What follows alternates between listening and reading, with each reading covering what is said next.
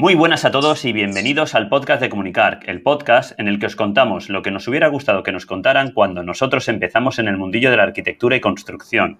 Yo soy Antonio Verdú. Yo soy Enrique Alario y hoy vamos a charlar sobre un tema que nos afecta muchísimo a los técnicos de construcción, el código estructural. Vamos dentro.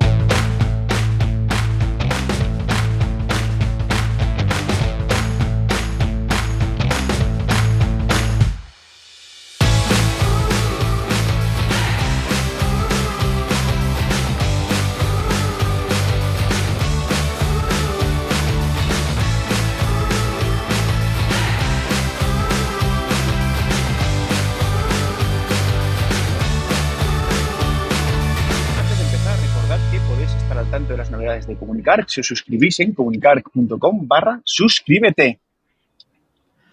Buenas, Enrique. ¿Qué tal? Hola, muy buenas. ¿Qué tal? Perdona que estoy un poco despistado aquí. ¿Dónde te pillo? Me has pillado en el aeropuerto de Palma de Mallorca, eh, a punto de embarcar. De hecho, me he sentado aquí en uno de los bares que tienen delante una pantalla de información para que en cuanto pongan el embarque de mi puerta, salir pitando para meterme en el avión.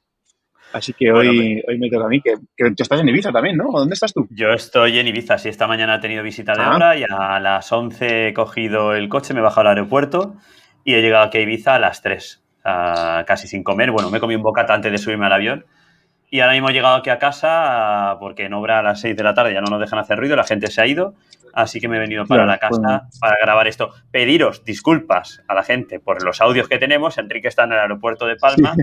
Yo estoy aquí en una casa que no tenemos buena acústica tampoco. Estamos con. Estamos un poco en precario. Yo estoy en el aeropuerto de Palma. Además, se acaban de sentar aquí detrás mío una panda de alemanes que están haciendo el escándalo, porque aquí este, este aeropuerto es lo que tiene.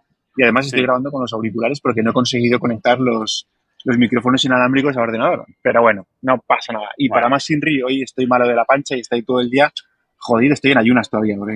pero bueno. Madre mía, hoy sí que has hecho un ayuno súper intermitente, ¿no? Vas a hacer una limpieza, sí, sí. limpieza estructural. Hoy ha sido, sí, sí, sí, hoy va a ser de 24 horas.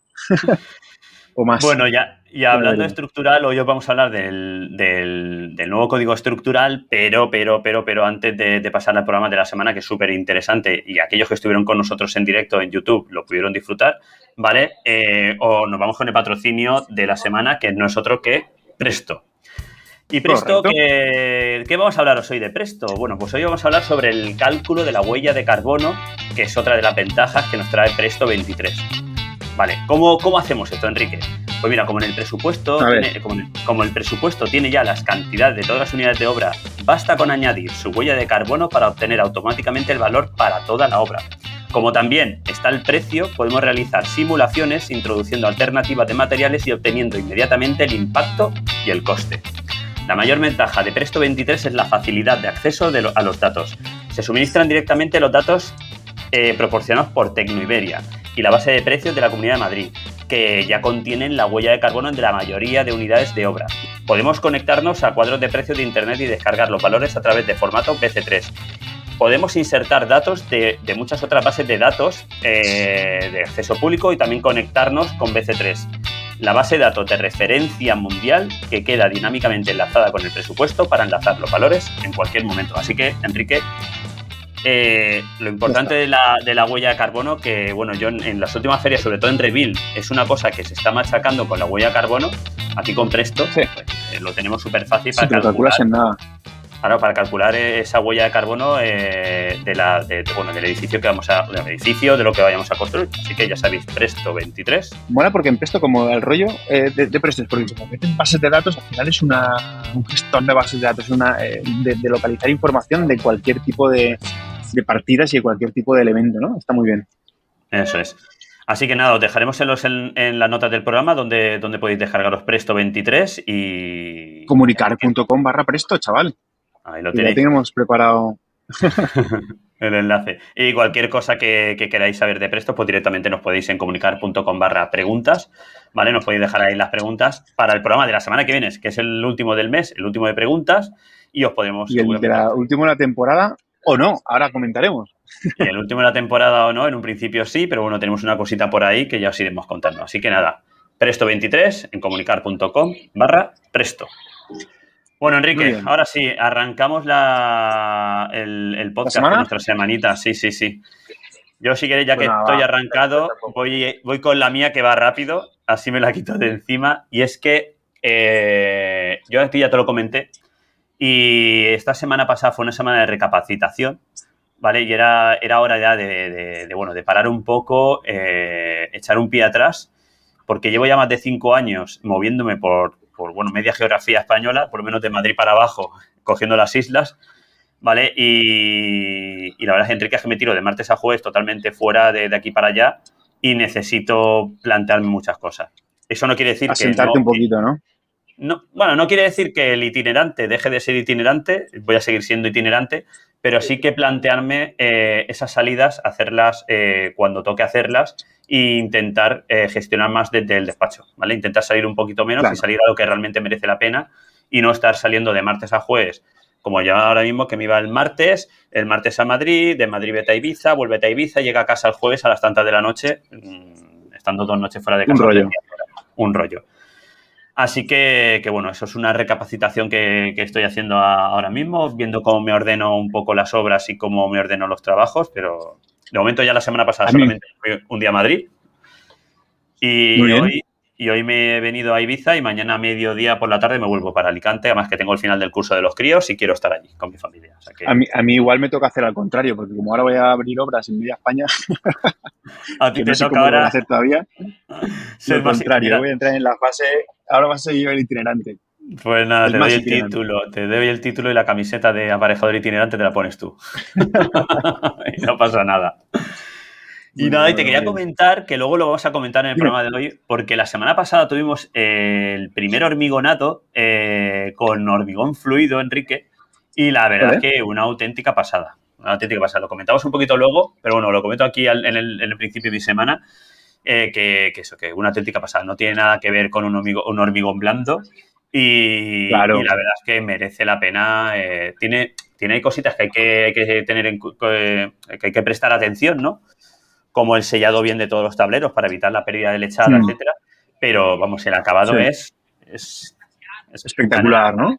espectacular, sí, parece un mortero autónomo. O sea, no, será, no será un autocompactante, pero, pero casi. No, pero te da una sensación de un autonivelante, Enrique. O sea, incluso el olor, yo no sé si recuerdas ese olor autonivelante que tiene un olor especial yo llegué allá a ese hormigón y digo, es que huele autonivelante. O sea, no sé. La, gente me dirá, este está chalado, ¿no? Pero sí. Pero es que es verdad. No, Cuando lo hagas lo verás. Claro, claro. Y nada, y esta semana. Pero bueno, ya. Habrá que tener esas precauciones que además luego las comentamos en la entrevista. los sellados y las, la presión, que también tiene mucha presión, en fin. Ahí habrá matices que habrá que tener en cuenta. Por eso tampoco quiero ahora decir mucho, que luego lo vamos a comentar y lo paso por, alto, así por lo alto. Y otra cosa, ayer estuvimos en reunión de la plaza de la iglesia, estamos ya con la propuesta de hacer los micropilotes, como creo que he comentado varias veces. Además, eh, ahora falta ver esa propuesta porque también tenemos que dar una, serie de explicaciones. Tenemos cambio de gobierno en mi pueblo. Yo ahora ya nos han citado para la semana que viene reunión en alcaldía para, para ver todas estas cosas y, y, cómo van el resto de obras que tenemos por allí. Y eh, DEM, Enrique, la, eh, ayer lunes, ¿vale? Porque hoy estamos a martes grabando, saldrá el podcast mañana miércoles, pero el lunes tuvimos la última clase de DEM, de finanzas, que no te voy a contar nada porque tú la tendrás este viernes. Pero eh, se acaba ya DEM, Enrique, nos queda creo que después de esta la mesa redonda, que la tenemos la semana que viene. No queda nada, ¿eh? Y esto ya está, tío. Yo, es una cosa que... nos vamos a tener que pensar a ver qué, a qué nos apuntamos el año que viene. Pues mira, yo de momento, Enrique, los lunes por la tarde me lo quedo para comunicar. O sea, lo tengo clarísimo, el lunes por la tarde voy a bloquear, voy a pagar incluso el móvil y el lunes por la tarde de tres y media a ocho y media comunicar.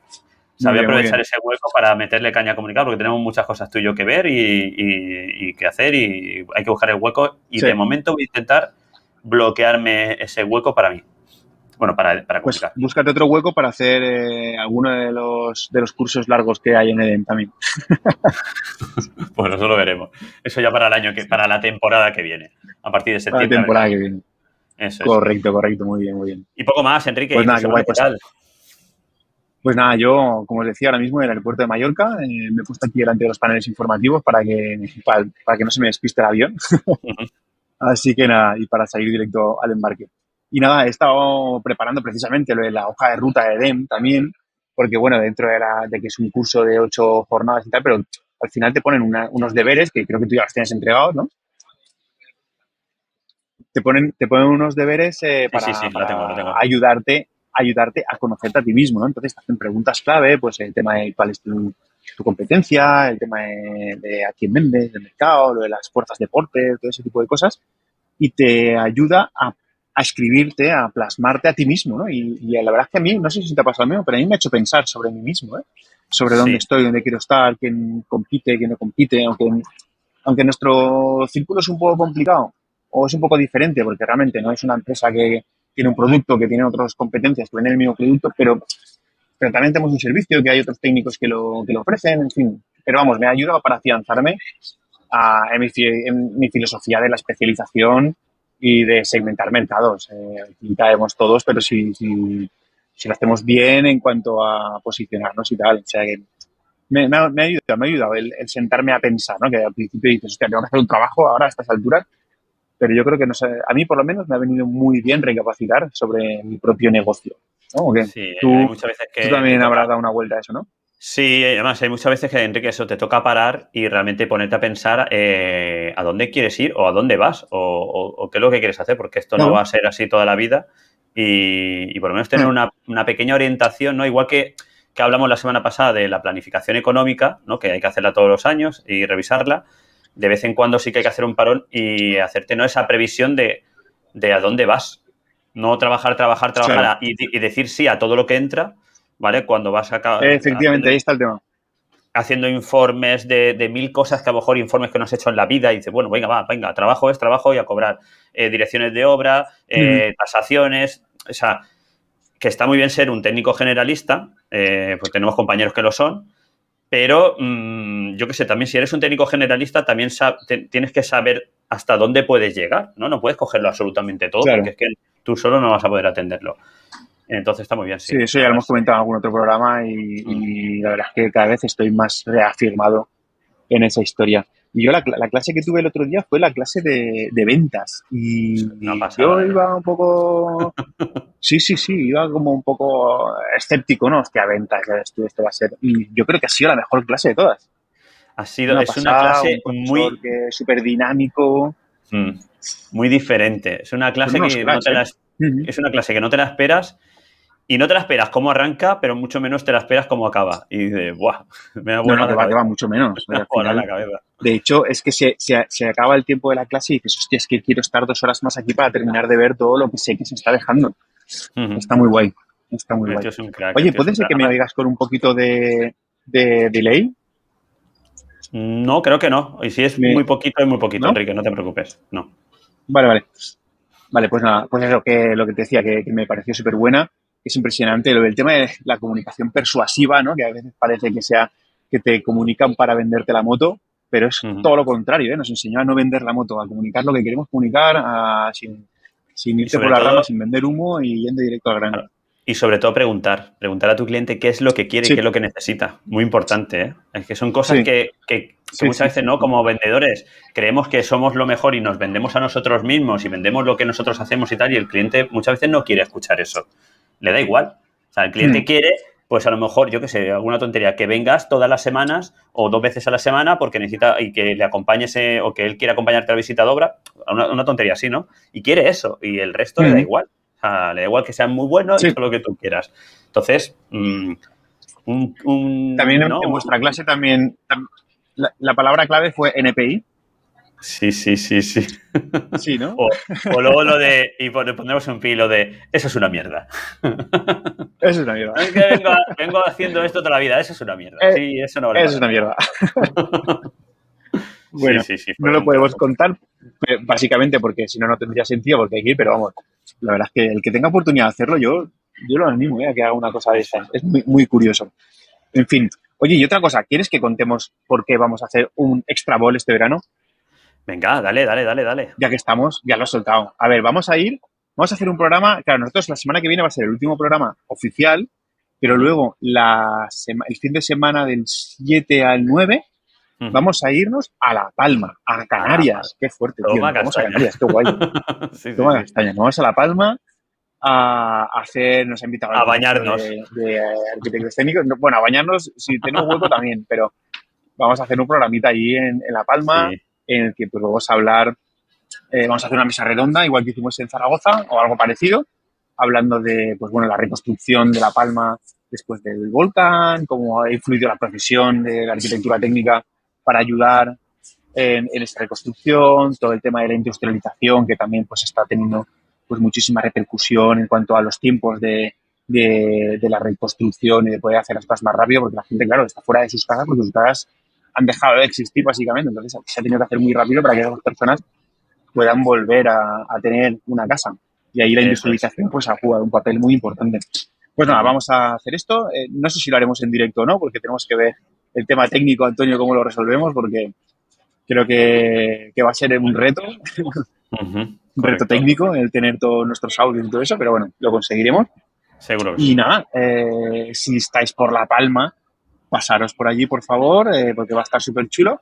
Y si no, pues bueno, si no lo hacemos en directo, lo haremos algún reel, o haremos algún directo, o haremos alguna cosa para que podamos estar en contacto. Así que nada, atentos. Eso, de todas formas, cuando ya tengamos claro cuál es el tema del programa, que lo, bueno, estamos barajándolo y viéndolo con, ellos, eh, haremos igual que hicimos ahí en Zaragoza, Enrique, mandaremos a los oyentes que si nos quieren dejar alguna pregunta, que no lo dejen, ¿vale? Y en esa mesa redonda intentamos meter preguntas de los oyentes que, yo creo que puede ser un tema muy interesante y sobre todo muy diferente, ¿vale? Porque nosotros que somos de aquí de la Comunidad Valenciana, eh, no hacemos nada parecido a lo que se está haciendo allí, ¿vale? Con, el tema de lo que pasó con el volcán, etcétera, etcétera. Entonces yo creo que puede ser muy, muy, muy interesante. Muy bien. Oye, pues si nos quieren mandar preguntas, aprovechemos para pedir que nos manden también preguntas para el programa de la semana que viene, que es el último programa del mes, último programa de temporada, y, responderemos preguntas en comunicar.com barra preguntas, nos las podéis enviar. Y además también tendremos eh, el último ratito Passive House de la temporada. eso es. Así que será un programa interesting. Si además de de eso nos queréis mandar, pues oye, que ha estado muy bien la temporada, que hace esto, que hace lo otro, pues, pues nos lo mandáis también, que nos va a alegrar el final de temporada. Oye, por, cierto, estoy pensando que podríamos hacer una encuestita o algo para mandarla a los oyentes para que nos cuenten eh, qué les ha parecido el programa esta temporada, a ver qué cosas les han gustado, cuáles no, a ver qué secciones, a ver, ¿no? ¿O qué? Podemos hacer. Sí, porque además ya llevamos, esta sería la segunda temporada ya, acabamos segunda temporada, empezamos tercera temporada de comunicar que en septiembre, si no pasa nada. Enrique ya le, han, le ha salido la puerta. Sí, me, acaban de, me acaba de salir la puerta. no, te digo que... A, ver, a las 8 y 10, vale. Que sí, porque ya acabamos temporada, arrancaremos si no pasa nada en septiembre. Tercera temporada de Comunicar. ¿Cómo pasa el tiempo, eh? Vaya, ¿eh? Tercera temporada. Ya Sí, sí. Así que nada, sí que es, sí que es verdad, Enrique, sí que podemos preparar una pequeña encuesta de ver qué, qué les ha parecido, qué programas son los que más les ha gustado y por dónde quieren que vayamos tirando y sacaremos también las conclusiones de, la que lanzamos el otro día con el tema de lo de la consultoría, que nos contestaron algunos compañeros de, que están suscritos. Eso es. Y bueno, la semana que viene comentaremos a ver por dónde vamos.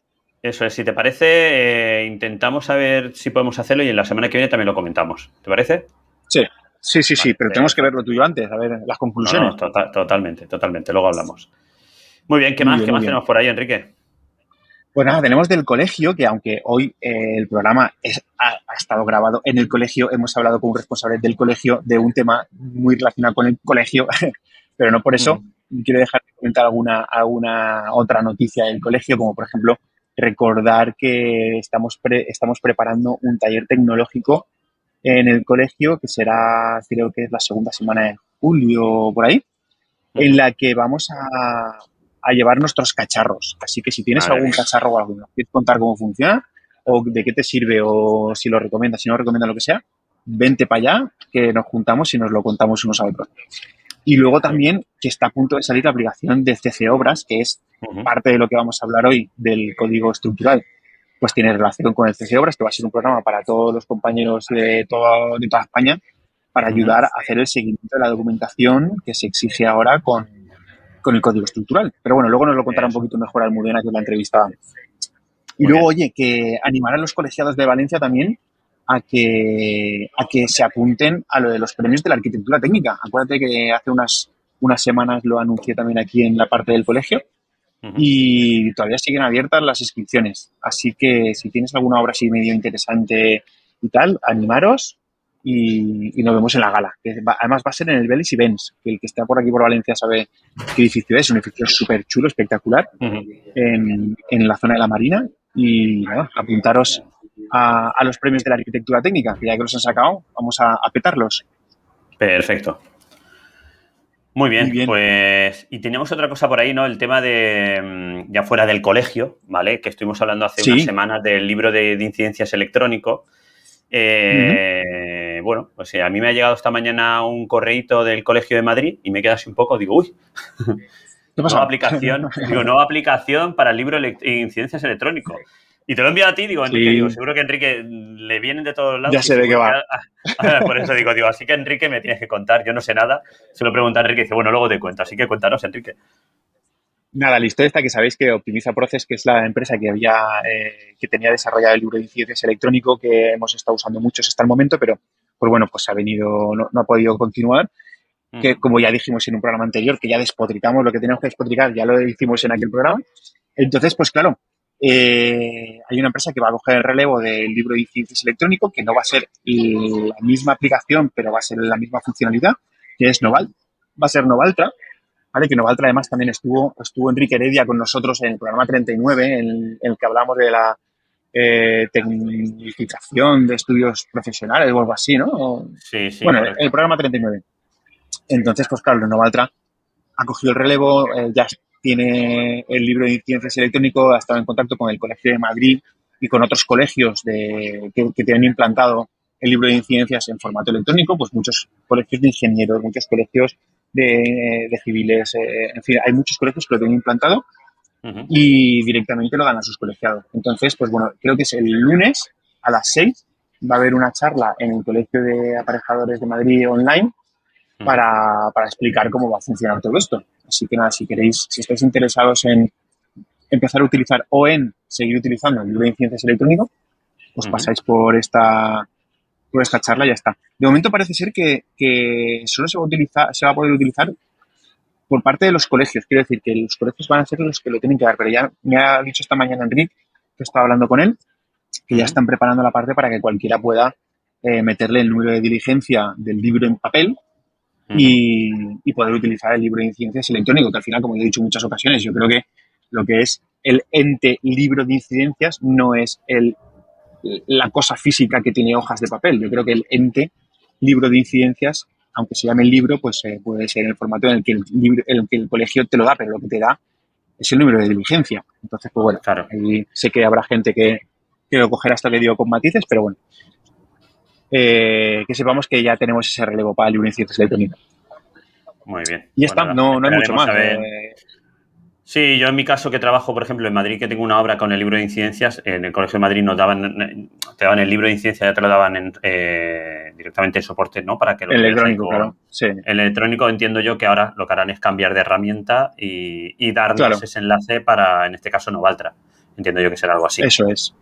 Eso es. Muy bien, estupendo. Pues nada, ya, os contaré, porque pues como lo voy a utilizar yo, de primera mano. yo, también, yo también lo voy a utilizar seguro. Ah, pues ya está. Pues ya le una oportunidad más para meterme en Novaltra. Que además, a ver, esto me lo ha dicho en Petit Comité eh, y que no nos oiga nadie, pero están preparando, por lo visto, también una aplicación para gestión de estudios profesionales que habrá que cacharrearla, ¿eh? No sé todavía cuándo va a salir, seguramente después del verano, antes de final de año yo creo que seguro, pero por lo, por, lo poquito que me estado contando Enrique, va a tener muy buena pinta, así que hay que estar atento ahí. Venga, pues si no, ya nos traeremos a Enrique por aquí otra vez que nos explique cómo, lleva todo eso. Claro que sí. De primera mano y ya está. Que seguro que. Ya se lo he dicho, ya se lo he dicho. Ya, ya, ya me lo imaginaba, me lo imaginaba. Muy bien, pues Enrique, yo creo que, con todo esto tenemos aquí casi 20 minutos de, entrada. Vamos a pasar al tema principal de la semana, que como hemos dicho al inicio, eh, venimos a hablaros sobre el nuevo código estructural y en este caso, Almudena Jaldón es, ¿sí? Jardón. Almudena Jardón. Sí. Bueno, eh, es, la responsable del área de asistencia al colegiado, ¿vale? Y entonces, pues ella es la que os estaba estudiando todo el código estructural en el colegio, pues para poder resolver las dudas y todos los. Eh, en fin, para poder colaborar también, incluso eh, aportando las, las las anotaciones que el colegio pues haya podido, las sugerencias que el colegio haya podido hacer para, mejorar el código estructural y además también pues ha estado eh, mano a mano con los informáticos del colegio desarrollando la aplicación CC Obras, que es con la que se va a poder hacer el seguimiento documental de todas las exigencias que tiene este código estructural nuevo. Entonces, pues hemos pensado que no hay ahora mismo pocas personas mejor, mejores que ella para poder hablarnos sobre el código estructural. Quizá eh, otra persona sería, este, ostras, se me acaba de ir el nombre, será posible. Ay, Julián. Julián Navarro. Julián Navarro. Julián. Julián perdona, tío. pues nada, entre ellos dos yo creo que son las dos personas que yo creo que saben más el código estructural que los propios que, lo, que lo han hecho. O sea que... Seguro, seguro, seguro. Así que nada, teníamos unas cuantas preguntas para que nos cuente un montón de cosas y aparte también, pues muchos compañeros nos mandasteis preguntas relacionadas con el código estructural que se las dejamos encima de la mesa y nada, aquí, aquí tenéis el resultado.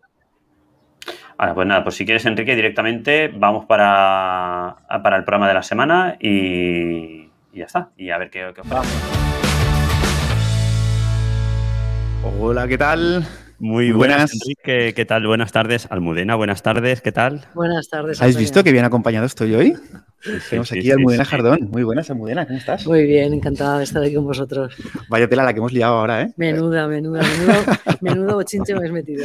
Menuda encerrona. Y tú que te dejas encerrar también. Yo ya sabía que al final iba a acabar contigo por aquí. bueno, vamos a ver, como ya hemos comentado en la intro, eh, hoy tenemos un tema súper especial porque vamos a hablar del, código estructural, del nuevo código estructural. A ver durante cuántos años va a ser el nuevo, ¿no? Igual que fue el nuevo código técnico desde el 2008. Entonces, bueno, todos eh, los compañeros pues tenemos un montón de dudas y Almudena es una de las personas que más ha estudiado de momento el tema del código estructural, pues porque tiene que asesorar a los, a los compañeros colegiados del colegio y también pues porque has estado participando en la creación del, de la aplicación que luego nos contarás del colegio, ¿no? El CC Obras. Luego, nos cuenta, luego nos cuenta. Pero antes que nada queremos saber quién es Almudena Jardón. Almudena, preséntate tú un poquito. Bueno, yo soy, yo soy compañera de todos mis arquitectos técnicos, de vosotros y me imagino que muchos de los que están viendo esto. Y llevo muchos años trabajando en el colegio, o sea que mi especialidad son eh, el ejercicio de arquitectura técnica, apoyar eh, el conocimiento, las dudas, las, intentar eh, dar las herramientas para que mis compañeros trabajen lo mejor que puedan. Es una pasada, o sea, aquí preguntas cualquier cosa y Almudena te va a contestar. O sea. No, no sé, yo tengo que esperarse un poquito a que... Nos va a hacer directo. Nos va a hacer directamente el podcast, Enrique. O sea que nosotros. Sí, nos va a quitar el puesto. Como se ponga, porque, nos anima, que si no. Bueno, pues oye, como tenemos un programa súper largo, porque. Bueno, súper largo tenemos eh, el código estructural en sí ya tiene chicha, mm, pero luego además nos han enviado preguntas los compañeros. Además, los que nos estáis viendo en directo, pues también si queréis mandarnos alguna pregunta, pues nos la podéis mandar. Si cabe, la meteremos y si no, la meteremos dentro del, programa de preguntas y respuestas. Y yo creo que el Antonio, yo creo que lo suyo es que empecemos ya con la chicha buena, ¿te parece? Aquí tengo, aquí tengo yo mi código, mira. ¿Qué código? Ah, tu código estructural. Oye, por cierto, ¿habéis visto qué fondo más chulo tenemos? Estamos en el meeting point del colegio, que al final me van a hacer. Esta mesa, yo creo que me la van a asignar y a mí le van a poner mi nombre. Sí, sí, sí. Te la van a grabar ahí. Me la van a grabar en el colegio. no tenéis un fondo. Bueno, muchas gracias al colegio siempre por acogernos, por supuesto. Pues nada, pues Enrique, si quieres ya directamente arrancamos porque tenemos un montón de preguntas y, cuando antes arranquemos, pues bueno, dejaremos más si los oyentes luego quieren hacer alguna pregunta en directo por aquí con nosotros, que ya tenemos unos cuantos y bueno, espero que poco a poco se vayan uniendo, uniendo muchos más al, programa. programa que, si no me equivoco, emitiremos nosotros en el podcast la semana que viene. ¿vale? el miércoles 21, si no me equivoco. Eso es, que los que... Miércoles 21 estará en podcast los que nos estáis escuchando ahora y no nos escuchasteis el día que grabamos esto, pues bueno, estáis escuchándonos directamente desde el podcast. Muy bien. Bueno, tenemos el código estructural, que lo tenemos, bueno, yo lo tengo por aquí, lo tengo, lo tengo aquí al lado por si tenemos que hacer alguna consulta y ya, ya tengo alguna obra que, me ha arrancado con el código estructural, sobre todo la de Madrid. Estamos allí. Calla, que me está dando una pereza. Pues voy a haceros una, una cosa, Enrique. El otro día hormigonamos el primer forjado de planta baja con, con, bueno, con, un fluido, ¿vale? Porque ahora es obligatorio echar fluido y una pasada, ¿eh? O sea, no te puedes imaginar la calidad del forjado, o sea, del hormigón. me encantó. ¿Por qué no lo hemos hecho antes, no? Pero es que, o sea, no se ve, o sea, parece que, que hayas echado un mortero autonivelante igual. Jamás el olor incluso de ese, de ese cemento eh, sí, pero más de, a, un mortero autonivelante. ¿eh? pero más de uno se va a llevar un susto eh, vertiéndolo porque hay mucha gente que no presta, no presta atención a los huequecitos que se quedan en el encofrado de tal y va a haber más de uno que se va a llevar un susto, ya verás. Lo que hay que hacer es cambiar tableros. Esos tableros que ya tienen 5 o 6 años, hay que cambiarlos ya. A ver, yo tenía, yo tenía antaño un oficial que antes de hormigonar siempre iba por, con una caldereta de yeso y por debajo del ah, encofrado. Iba tapando, tapando. Iba tapando. Y eso ah. se ha perdido. Sí, sí. Se ha perdido. Ahora lo hacen con espuma poliuretano un poquito más rápido, pero cuando lo hacen. El, que lo hace si se lo pides, ¿eh? Y además, además, yo siempre lo pido y siempre me miran cara rara, ¿no? El que ya me conoce ya sabe que se lo voy a pedir. Pero, este, ¿qué me estás diciendo, tío? Estás tonto, pues si cae un poco hormigón, pues se cae hormigón y no pasa nada. No, pero era solamente un inciso, pero sí que es verdad que la calidad del hormigón, la calidad de, ese forjado no tiene nada que ver con un, con un blando. O sea, que en el blando tú ves la china, se queda mucho más rugoso, aunque lo fractura y este se queda, vamos, mm, yo te digo que echamos casi 800 metros cuadrados de forjado y a lo mejor la diferencia que podemos tener de una punta a otro sería de, de 2 centímetros como mucho, ¿eh? O sea, no, no había mucha irregularidad, está bastante... En la parte de arriba, ¿no? abajo está perfecto, pero la parte espera, de arriba. Espera que estoy tocando cosas. y me sacas de foco. Y te saco, he sacado la mudena, que es la importante ahí. Venga, va, arranca, tío. Que Venga, va, sí, que me lío, me lío a hablar, pero bueno, es que quería comentarlo. Bueno, eh, Almudena, yo voy a directamente. Em, cambios en las exigencias del hormigón, que era lo que estábamos hablando antes. ¿Cuáles son las principales, eh, los principales cambios en las exigencias del hormigón? Bueno, pues uno es lo que tú has dicho, lo que a ti te gusta, ¿eh? el hormigón fluido. el hormigón fluido en pilares, vigas y forjados. trata de, evitar el, tirar, el tirar agua en, el hormigón cuando llega a obra. Y porque, bueno, como tú bien has comprobado, el, el hormigonado es mucho más sencillo. Sí. Eh, y, no, y esto ya, no tiene sentido lo del agua. Aún se puede, aún se puede utilizar para, para cimentaciones y, muros. Es una pregunta bastante común entre los compañeros, porque claro, el hormigón fluido es más caro. Ya más fluidificante es más caro. Y, y la gente dice, bueno, pero, pero, sí que lo puedo usar en cimentación, ¿no? Pues sí, lo puedes usar en cimentación. Y luego la otra cosa a destacar en cuanto al, al al, hormigón es eh, que se regulan los autocompactantes. Y los autocompactantes estaban en un anexo en la EHE, en la 08, la última. en la nueva. En la nueva, en la que era nueva. ha sido la nueva EHE. Ha sido la nueva. Luego EHE seguirá siendo la nueva, porque era la última. Y, y, ahora ya aparecen en el articulado y ya están regulados con, con, bueno, pues con una designación propia, que es la misma designación que se usa para el, para el hormigón convencional. Lo que pasa es que en vez de donde se pone la letra del, de la, consistencia, se pone AC, autocompactante. También se puede designar si, si el, el, que lo prescribe eh, quiere determinadas características de la compactabilidad, pues se puede designar con más detalle eh, pues la fluidez, la, todas las, características propias de la, de esto. Y luego la, otra cuestión en cuanto a control de calidad, pues es exactamente igual que el, que el hormigón convencional, pero eh, claro, no hay ensayo de cono de Abrams. ahora, tenemos la torta, ¿no? Tenemos la torta eh, y tenemos un ensayo, el de, el de, mm, ¿cómo se llama? Bueno, hay dos ensayos específicos para la compatibilidad que son obligatorios en vez de el de. ¿Pero eso para el autocompactante o para el fluido también? Para el autocompactante solo. Ah, vale. El fluido, el fluido, entra dentro, de, sí, dentro vale, vale, vale. Y eh, dicen las malas lenguas que no se, se tiene que utilizar el fluido obligatoriamente, salvo que haya una eh, justificación técnica. ¿Esa justificación técnica es la que al final se va a coger todo el mundo para evitar los fluidos? O... Yo creo que no. Yo creo que no. Porque además, ¿qué justificación técnica puede haber? No, no, pues que el arquitecto diga, porque yo lo digo porque entiendo que tal, lo que sea, y diga, pues se va a utilizar blando porque yo lo digo. No, mm, yo, no, creo que se produzca. ¿eh?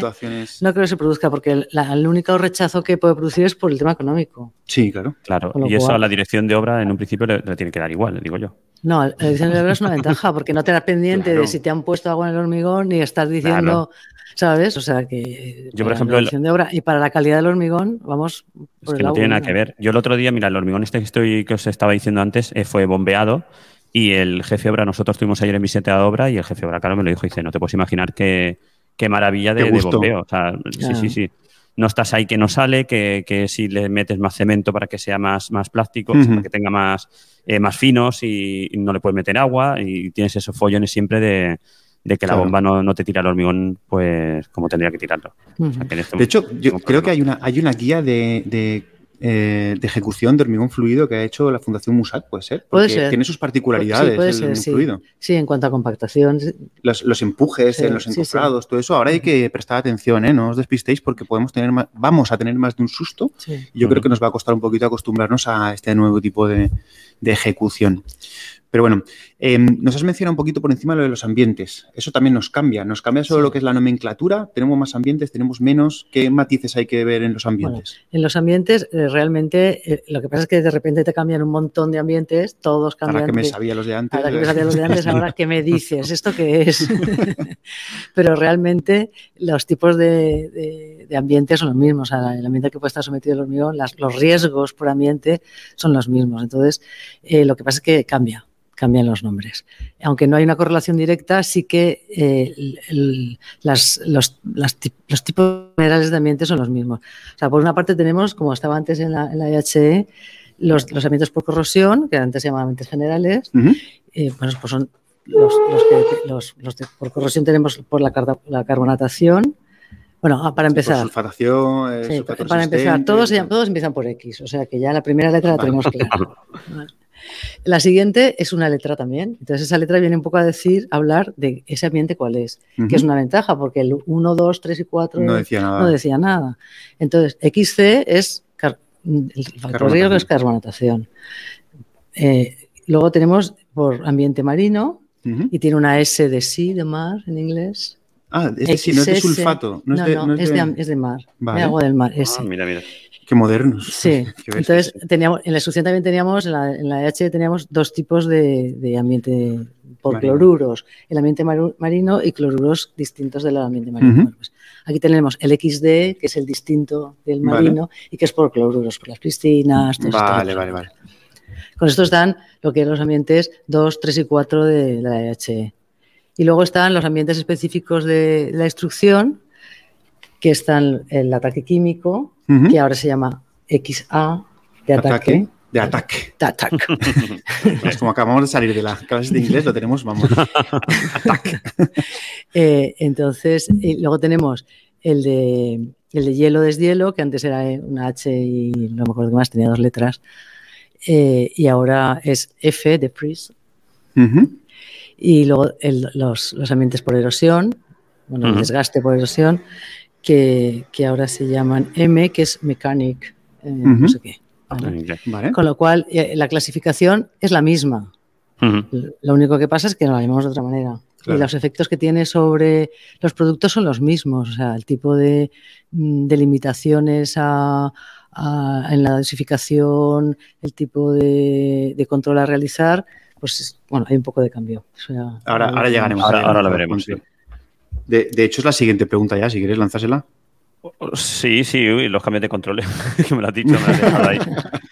¿Qué, cambios, tenemos en los controles de, ese hormigón, ¿no? De los controles Aquí cambian un montón de cosas. ¿Qué, nuevos ensayos tenemos que hacer, correcto? ¿Qué tenemos? Bueno, en relación con los ambientes, sí que hay, hay cambios. O sea, no, no, por el tipo de ambiente, sino en la recepción de los productos con, con, que tengan algún tipo de ambiente especial. En general es como estaba en la instrucción también. O sea, hay un primer, eh, unas primeras condicionantes al hormigón por el ambiente que normalmente son la dosificación, la, eh, la, relación agua-cemento y el contenido mínimo de cemento. ¿Tenemos que seguir pidiendo el certificado de dosificación en planta y todo eso? Se llama de otra manera. Ahora se llama declaración responsable del fabricante, que contiene esta, esta información. Y eh, eso para todos, para todos los hormigones. ¿no? Eh, y añade otro, otro condicionante que es la resistencia. O sea, hormigones que tienen determinados ambientes bueno, todos tienen una resistencia mínima, pero eh, hay hormigas de determinados ambientes que tienen que tener una resistencia mayor. ¿eh? Vale. Los generales también. Pues, por ejemplo, un ambiente que un hormigón que es resistente al agua del mar, o no, resistente al agua del mar no, que está, que está en un ambiente con mm, marino, pues con la instrucción te decía que, que la resistencia compatible con esa dosificación mínima por durabilidad no era menor de 30. Ahora lo que nos, dice es que la resistencia mínima es 30. De ahí para arriba todo. De ahí, siempre. O sea, no, no, es compatible, no es, no es, una cosa que. No, es 30. Y eso la mayoría de, ambientes que no sea, eh, de los mayoría de ambientes que no sean los ambientes de carbonatación, ¿vale? Para tener esa, ese requisito de, de, una mayor resistencia del hormigón. Yo que salí con el 150, madre mía. Llevamos una temporada ya por aquí, ¿eh? Pues fíjate. Bueno, eso en cuanto a lo que es el, control eh, del documental inicial, ¿no? de, dosificación. Y luego eh, los, los, hormigones que son eh, resistentes, que son resistentes, no, perdón, otra vez, que están en ambiente marino o que están en ambiente de, ataque de cloruros o cualquiera de los específicos químicos o de hielo, tienen que, la declaración responsable está del fabricante que te comentaba, tiene que incorporar unos ensayos de, de eh, de penetración de agua con una antigüedad menor de seis meses, o sea, bastante por parte, reciente. Por parte de planta. Por parte de planta. en, el propio eh, declaración responsable tienen que figurar esos ensayos realizados y tienen que incluirse un anejo con los, con los ensayos, el laboratorio que los ha hecho. Eso deberíamos comprobarlo los directores de ejecución cuando pedimos esa, esa, declaración responsable, que esta es una de las cosas que tiene que constar en la declaración responsable del de hormigón en planta. ¿no? La resistencia, los ensayos de... claro, y me va a costar la, dosificación, o sea, la cantidad de cemento y el, el la cantidad de cemento y eh, la relación agua-cemento, que es una de las cosas que tengo que controlar. ¿Vale? Y luego em, va a costar también esto es como hemos hablado ahora. La penetración de agua. Eh, el ensayo de penetración de agua cuando sea necesario. ¿Vale? Que es cuando es con ambientes marinos. Ambientes marinos o, por ejemplo, en suelos con yeso los, por ataque químico. o todos los que no sean de carbonatación. De carbonatación por, Vale. Eh, antes de seguir con los controles, eh, ¿el tipo de ambiente nos va a condicionar algunos aspectos de ejecución? Por, ejemplo, poner polietilenos o, por ejemplo, poner algún tipo de, eh, aditivo o algún... El tipo de ambiente nos va a condicionar fundamentalmente el recubrimiento de armaduras. ¿vale? Pero luego el director, el proyectista puede eh, prescribir que se hagan alguna protección a ese, a ese hormigón. O puede prescribir que se pongan armaduras de acero inoxidable.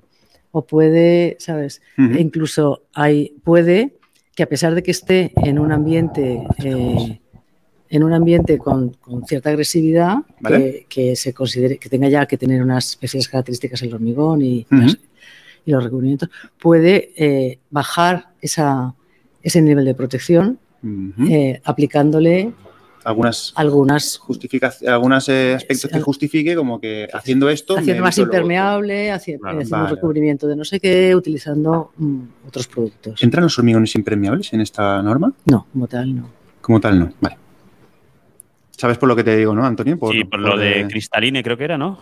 Sí, que fue la, que estuvimos viendo. que estuvimos viendo de, que son de Elche lo que hacen es cristalizar, ¿no? El, sí, hacen el, hormigón completamente impermeable y no hace falta ponerle ningún tipo de lámina ni nada porque es impermeable en sí mismo. igual sí que igual sí que entra ese producto, ¿eh? No, ¿Sí? pero no existe, digamos, un, un, hormigón como tal, un tipo impermeable. No.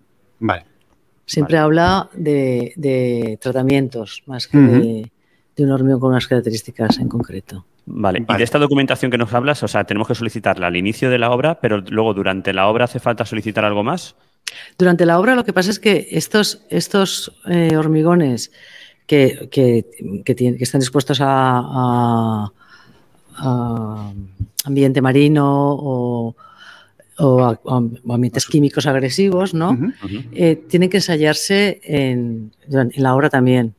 También el mismo ensayo de control de, la permeabilidad del agua ha de hacerse al inicio del suministro y luego mientras dure el suministro cada seis meses. Pero en planta, no en obra. No, no, en obra, en obra. Ah, en obra, con laboratorio. en, sí, sí, ensayo. es, como la primera, digamos que en la primera masa de ese hormigón, aparte de, romper probetas a resistencia, tienes que ensayar probetas también a la. ¿Esto nos condicionará el número de probetas que tenemos que extraer? Claro, habrá que tenerlo en cuenta. Habrá que tenerlo en cuenta. Vale, porque ahora lo del tema de lotes y todo eso también entiendo que va a cambiar. Bueno, ahora llegaremos a algo esto, de esto en realidad es eh, cuando haya que hacer estos ensayos habrá que tenerlo en cuenta y el laboratorio encargarle también esta... esta... Entiendo que los laboratorios van a entrar a la mano y que te va a faltar el ensayo este porque este Sí, sí, sí porque lo querrán cobrar. Sí, pero tú también tienes que decirlo. Sí, no, evidentemente, me va a salir en el CC Obra, que luego nos contarás, me saldrá. Sí. ¿Esto que nos cuentas es solo para los hormigones marinos o sulfato resistentes o eso? ¿O es para todos los hormigones que tenemos que hacer? Pues mira, quitando los hormigones que, que son eh, XC, que son los normales. Que son los normales, digamos, los normales. Sí, XC, digamos que son los que no tienen una agresividad ni por cloruros, ni por química, ni nada de eso. Todos tienen este ensayo. Vale. No están, no es, hay muchas veces que no, en la obra no hay hormigones de este tipo, pero en el momento que tengamos un ambiente marino o que tengamos un suelo con yesos o que tengamos eh, hielo deshielo, que tampoco es tan habitual, ¿no? Pero bueno, aquí, no, aquí, no, pero, pero, en el norte sí. Claro. claro. en el momento que tengamos algo de esto, vamos a tener que hacer. Vale, vale. Y, Muy bien. Mm, y, yo entiendo mm. que los responsables de estos controles sigue siendo el laboratorio de control, ¿no? Es el que, el que tiene esa responsabilidad de hacer esos controles. Bueno, y de, tiene responsabilidad. Bueno, responsabilidad no, perdona. Nosotros los solicitamos, pero ellos son los que hacen esos controles. Eso es. ¿Vale? Sí, bueno, en realidad, como, como directores de ejecución de obra, eh, tenemos la responsabilidad de, programar el control a hacer, ¿no? Y en, el control que hay que hacer está esta programación de los ensayos, que sea la base para que el laboratorio te oferte lo que te lo que el promotor lo que, lo que tenga que hacer. Que nosotros aquí en Valencia estamos muy acostumbrados a hacer estas programaciones de control de calidad, porque el eje 14 ahora ya es el eje 23, ya nos ha cambiado, ¿no? Joder, Antonio, tío, esto hay que ponerse el día. Tengo que cambiar un montón de documentación que tengo puesto el eje 14. No, no, no, calla, calla, calla.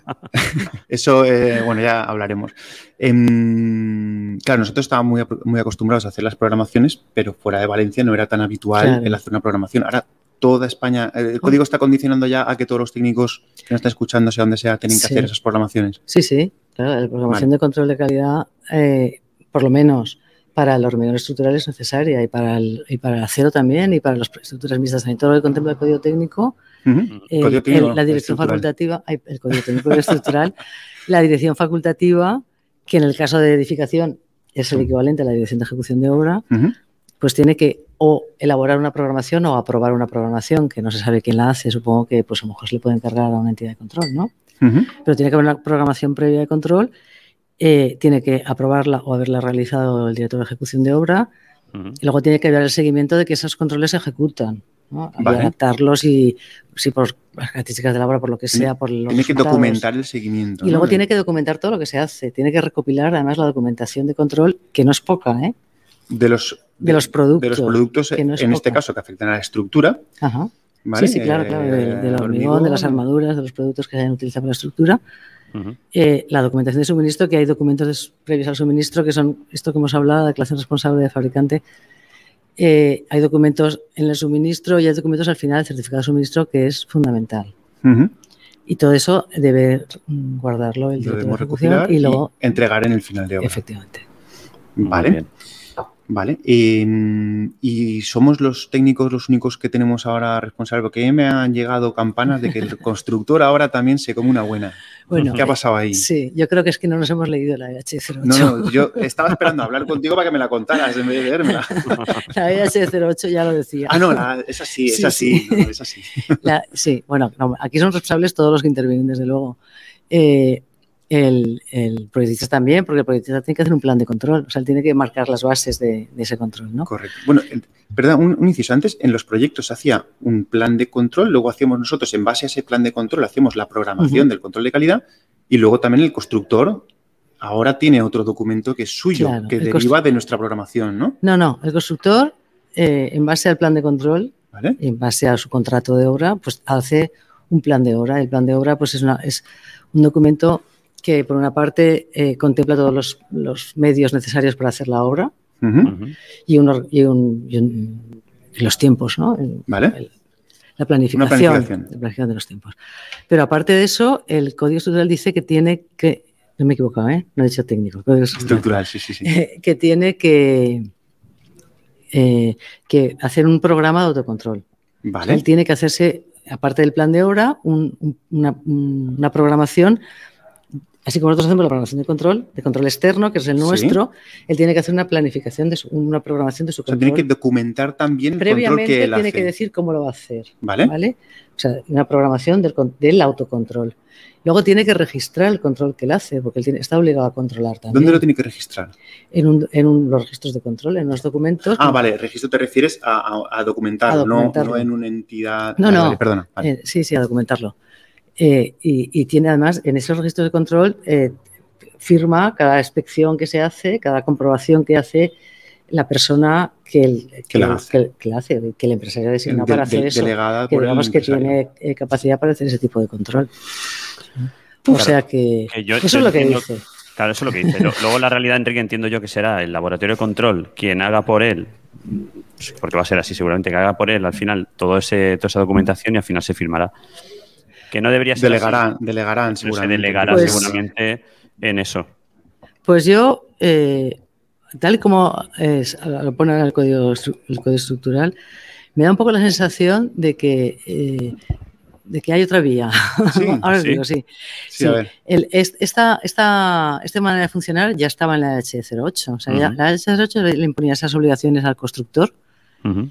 Y, y- y el control de ejecución de la obra, no, el control de productos, que es lo que hemos hablado antes, sino el- el de los procesos de, de la ejecución, de- ejecución. del- de la estructura, eh, se basaba en, en que, bueno, y se basa también ahora, se basaba en que el, el constructor hacía su autocontrol y la- el director de ejecución comprobaba el autocontrol del constructor y además hacía también unas inspecciones. Ujú. Las inspecciones del constructor eran mucho más intensas, Ujú. la frecuencia en que comprobaba los procesos era mucho más, más intensa y la dirección facultativa era un control de contraste, por lo tanto era mucho más aleatorio, mucha menos cantidad. Vale. Y así estaba en la EH08, ¿vale? Y no creo que se haya hecho así casi nunca. Yo no lo he visto. Me No. imagino que habrá empresas que sí que lo habrán hecho, empresas constructoras que sí que habrán implantado esos... esos Pero, pero yo creo que más a nivel de control de, de, de, eh, certificados de calidad internos de ISO y todo ese Ah, tipo de cosas. ser. Pero, pero así Sí, no, y- como normativa de programación de calidad, yo y, no lo ya, he visto. y ya te digo yo, o sea, yo en empresas más grandes que sí que he trabajado, no quiero hablar por todas, ¿eh? hablo por lo que yo conozco, eh, al final ese, ese control de calidad, ese, ¿no? Eh, esa- ese control de calidad tanto del hormigón como la ejecución de, de otro tipo de partidas, lo que se hacía era se rellen, se iba rellenando o se rellenaba por un tercero, ¿vale? Al final se pasaban esas fichas para que se firmasen. O sea, no había un Ujú. control diario de yo estoy hormigonando, voy a controlar, voy a ver el asentamiento, eh, el, el asentamiento de cada una de las probetas, eh, voy a recoger todos los, los ensayos, voy a metérmelo en la tabla, voy a llevar un control. Eso realmente yo no lo he visto hacer. Que no te digo Ujú. que no se haga, ¿eh? que posiblemente se pueda hacer en otras constructoras, pero que no lo he visto hacer. No. Eh, pues ahora eh, en, en los productos, pues ya está más o menos claro ¿no? que, que el constructor mm, pues poco hace, ¿no? Poco hace, poca Ujú. responsabilidad tiene más que hacer la recepción, evidentemente, o sea, pedir el material correctamente Y comprobar Y que la- es el que toca. y comprobar que se toca. Y si no, y si no, y si ha puesto uno que no toca, la responsabilidad está claro que es suya. Ujú. ¿vale? Eso lo tenemos claro. Hay otra, hay otra, hay un añadido que también estaba en la HE, que era eh, que es que el, el constructor tiene la obligación de mm, mantener la trazabilidad de los productos que se utilizan en la estructura. Vale. Eh, la trazabilidad que en el control normal, ¿no? Pues en lo que es normal, supone que estén localizados los productos en qué lote se han utilizado. O sea, no hace falta que se diga en el pilar 25 he puesto la armadura de no sé qué. o- Bueno, eso en realidad en los laboratorios sí que te, sí, te de las dicen la zona donde se ha vertido el Sí. hormigón que han ensayado. eh, Normalmente en los, en Claro. los resultados, en las actas te llega. sí. Pero de los que han ensayado, el resto de No, el resto no. El resto no. Claro, Claro. Vale. claro. Bien, eh, pero eh, en, la, en, la, en la- el código estructural lo que dice ahora es que hay dos, en el control de la ejecución hay dos posibilidades, hay dos opciones. Una opción es la que la general, la que hemos hablado, ¿no? O sea, que el constructor hace su control y la dirección facultativa hace un control de contraste, comprueba su control y además hace unas inspecciones también. Y la otra posibilidad es que todo ese control lo haga la dirección facultativa. Eso lo dice la- el, Pues Ostras. si lo dice, ya estamos perdidos. dice, ¿no? Bueno, relativamente. Bueno, lo podemos cobrar. Relativamente, hay- efectivamente. Ahí está. O sea, hay esas dos opciones. Yo creo que lo que se ha hecho un poco para atrás es porque alguien les ha dicho, tíos, que la Que no lo vamos a información, hacer". esto no lo hace nadie, Claro. que esto no lo está haciendo nadie, que esto es, eso es. Entonces, eh, bueno, yo entiendo que han planteado, bueno, pues el promotor, y lo decía así, el promotor puede optar por una de estas, una de estas opciones. O eh, el control lo hace directamente la dirección facultativa, ayudado por una entidad de control externa, si, es el caso. Pues yo encargo a una entidad de control que paga el, promotor la comprobación de determinadas cosas y yo lo verifico después como control externo. O el, general, o sea, el contratista hace ese autocontrol y la dirección facultativa hace el control pues, externo. Pues, esto, esto habrá que comunicar muy bien. efectivamente, yo pienso, quién tiene que pagar esto. Claro, lo que está claro es que eh, si en mis honorarios entra un tipo de control o entra otro, me va a costar mucho más, te voy a tener que dar mucha más dedicación a la obra en ese caso. Es cierto que que como arquitectos técnicos siempre hemos tenido mucho cuidado con las estructuras, o sea, que todo el mundo mm. ha revisado las armaduras, que todo Sí, pero de ahí a tener toda esa, o sea, a tener documentación, sí, pero a este nivel que multiplicas mucho más eh, los registros que tienes que hacer se multiplican, porque nosotros, al menos yo hacía los que nos piden la LGE y todo eso lo dejabás documentado, pero ahora hay más documentación todavía. Claro. Claro. Porque aquí era muy estadístico. Hay, cada acto, hay cada acto. O sea, que en realidad no, no, no, no es un control 100%. ¿eh? Por ejemplo, si se habla, yo qué sé, de, del desencofrado de los pilares, ¿no? Comprobar el desencofrado, que cómo está el pilar. Pues a lo mejor el constructor en su autocontrol tiene que, tiene que eh, registrar que al menos ha comprobado el 50% de los pilares. Y la dirección facultativa tiene que comprobar que ha comprobado el 10% de los pilares. Pues eh, esa es la diferencia. Ya. Bueno. Pues no, al final es muy bonito poner que, ¿no? que el constructor, lo que estamos hablando antes, que el constructor se tiene que encargar de esto, se tiene que encargar de esto, pero hay que, hay que ir a la realidad y ver realmente lo que está haciendo y qué es lo que, es lo que hace uno y qué es lo que hace otro. Y si realmente si no se va a hacer, es tontería escribirlo, ¿no? Que se tenga que obligar, porque no se va a hacer. Bueno, eh, a lo mejor lo han escrito otra vez. Claro, aquí yo, sí, yo lo que veo es que lo escriben otra vez y dan la opción, o sea que realmente si hay empresas que sí que adoptan ese sistema, que puede ser que las hayan y que, sean muy profesionales y incluyan ese tipo de, control, más que de control, yo, yo pienso que mucho, la mayoría de eso se, eso se controla. El problema es que no se escribe. Claro, los que tienen ISOs y todo eso. No, se documenta, sí, sí. No, se, documenta, efectivamente. Entonces, eh, pues ahora da una opción, pues eh, decida. Y en realidad quien lo decide es el promotor, que es al final quien carga con el coste de toda la ejecución. Claro, lo que pasa el promotor dice, pues si, no, estás tú dirigiendo, pues tú eres el que tienes que saber esto, ¿no? Sí, no, pero... Y al final... Eh, sí, sí. Por eso decía que va a ser importante el comunicar que no es parte del precio base, digamos, ¿no? De la dirección de ejecución como base, sino que esto es una cosa que hay que hacerla por parte del constructor, por quien sea, y que la opción está aquí, yo te lo haga, pero no está dentro de lo que es una dirección de ejecución. ¿cómo comunicas eso? Yo pienso que a pesar de todo, aunque ponga esto, aunque se elija la opción de que el director de ejecución de obra haga, no, o sea, que no, no controle el control del, constructor, mm, yo pienso que eh, el, constructor sigue teniendo su responsabilidad.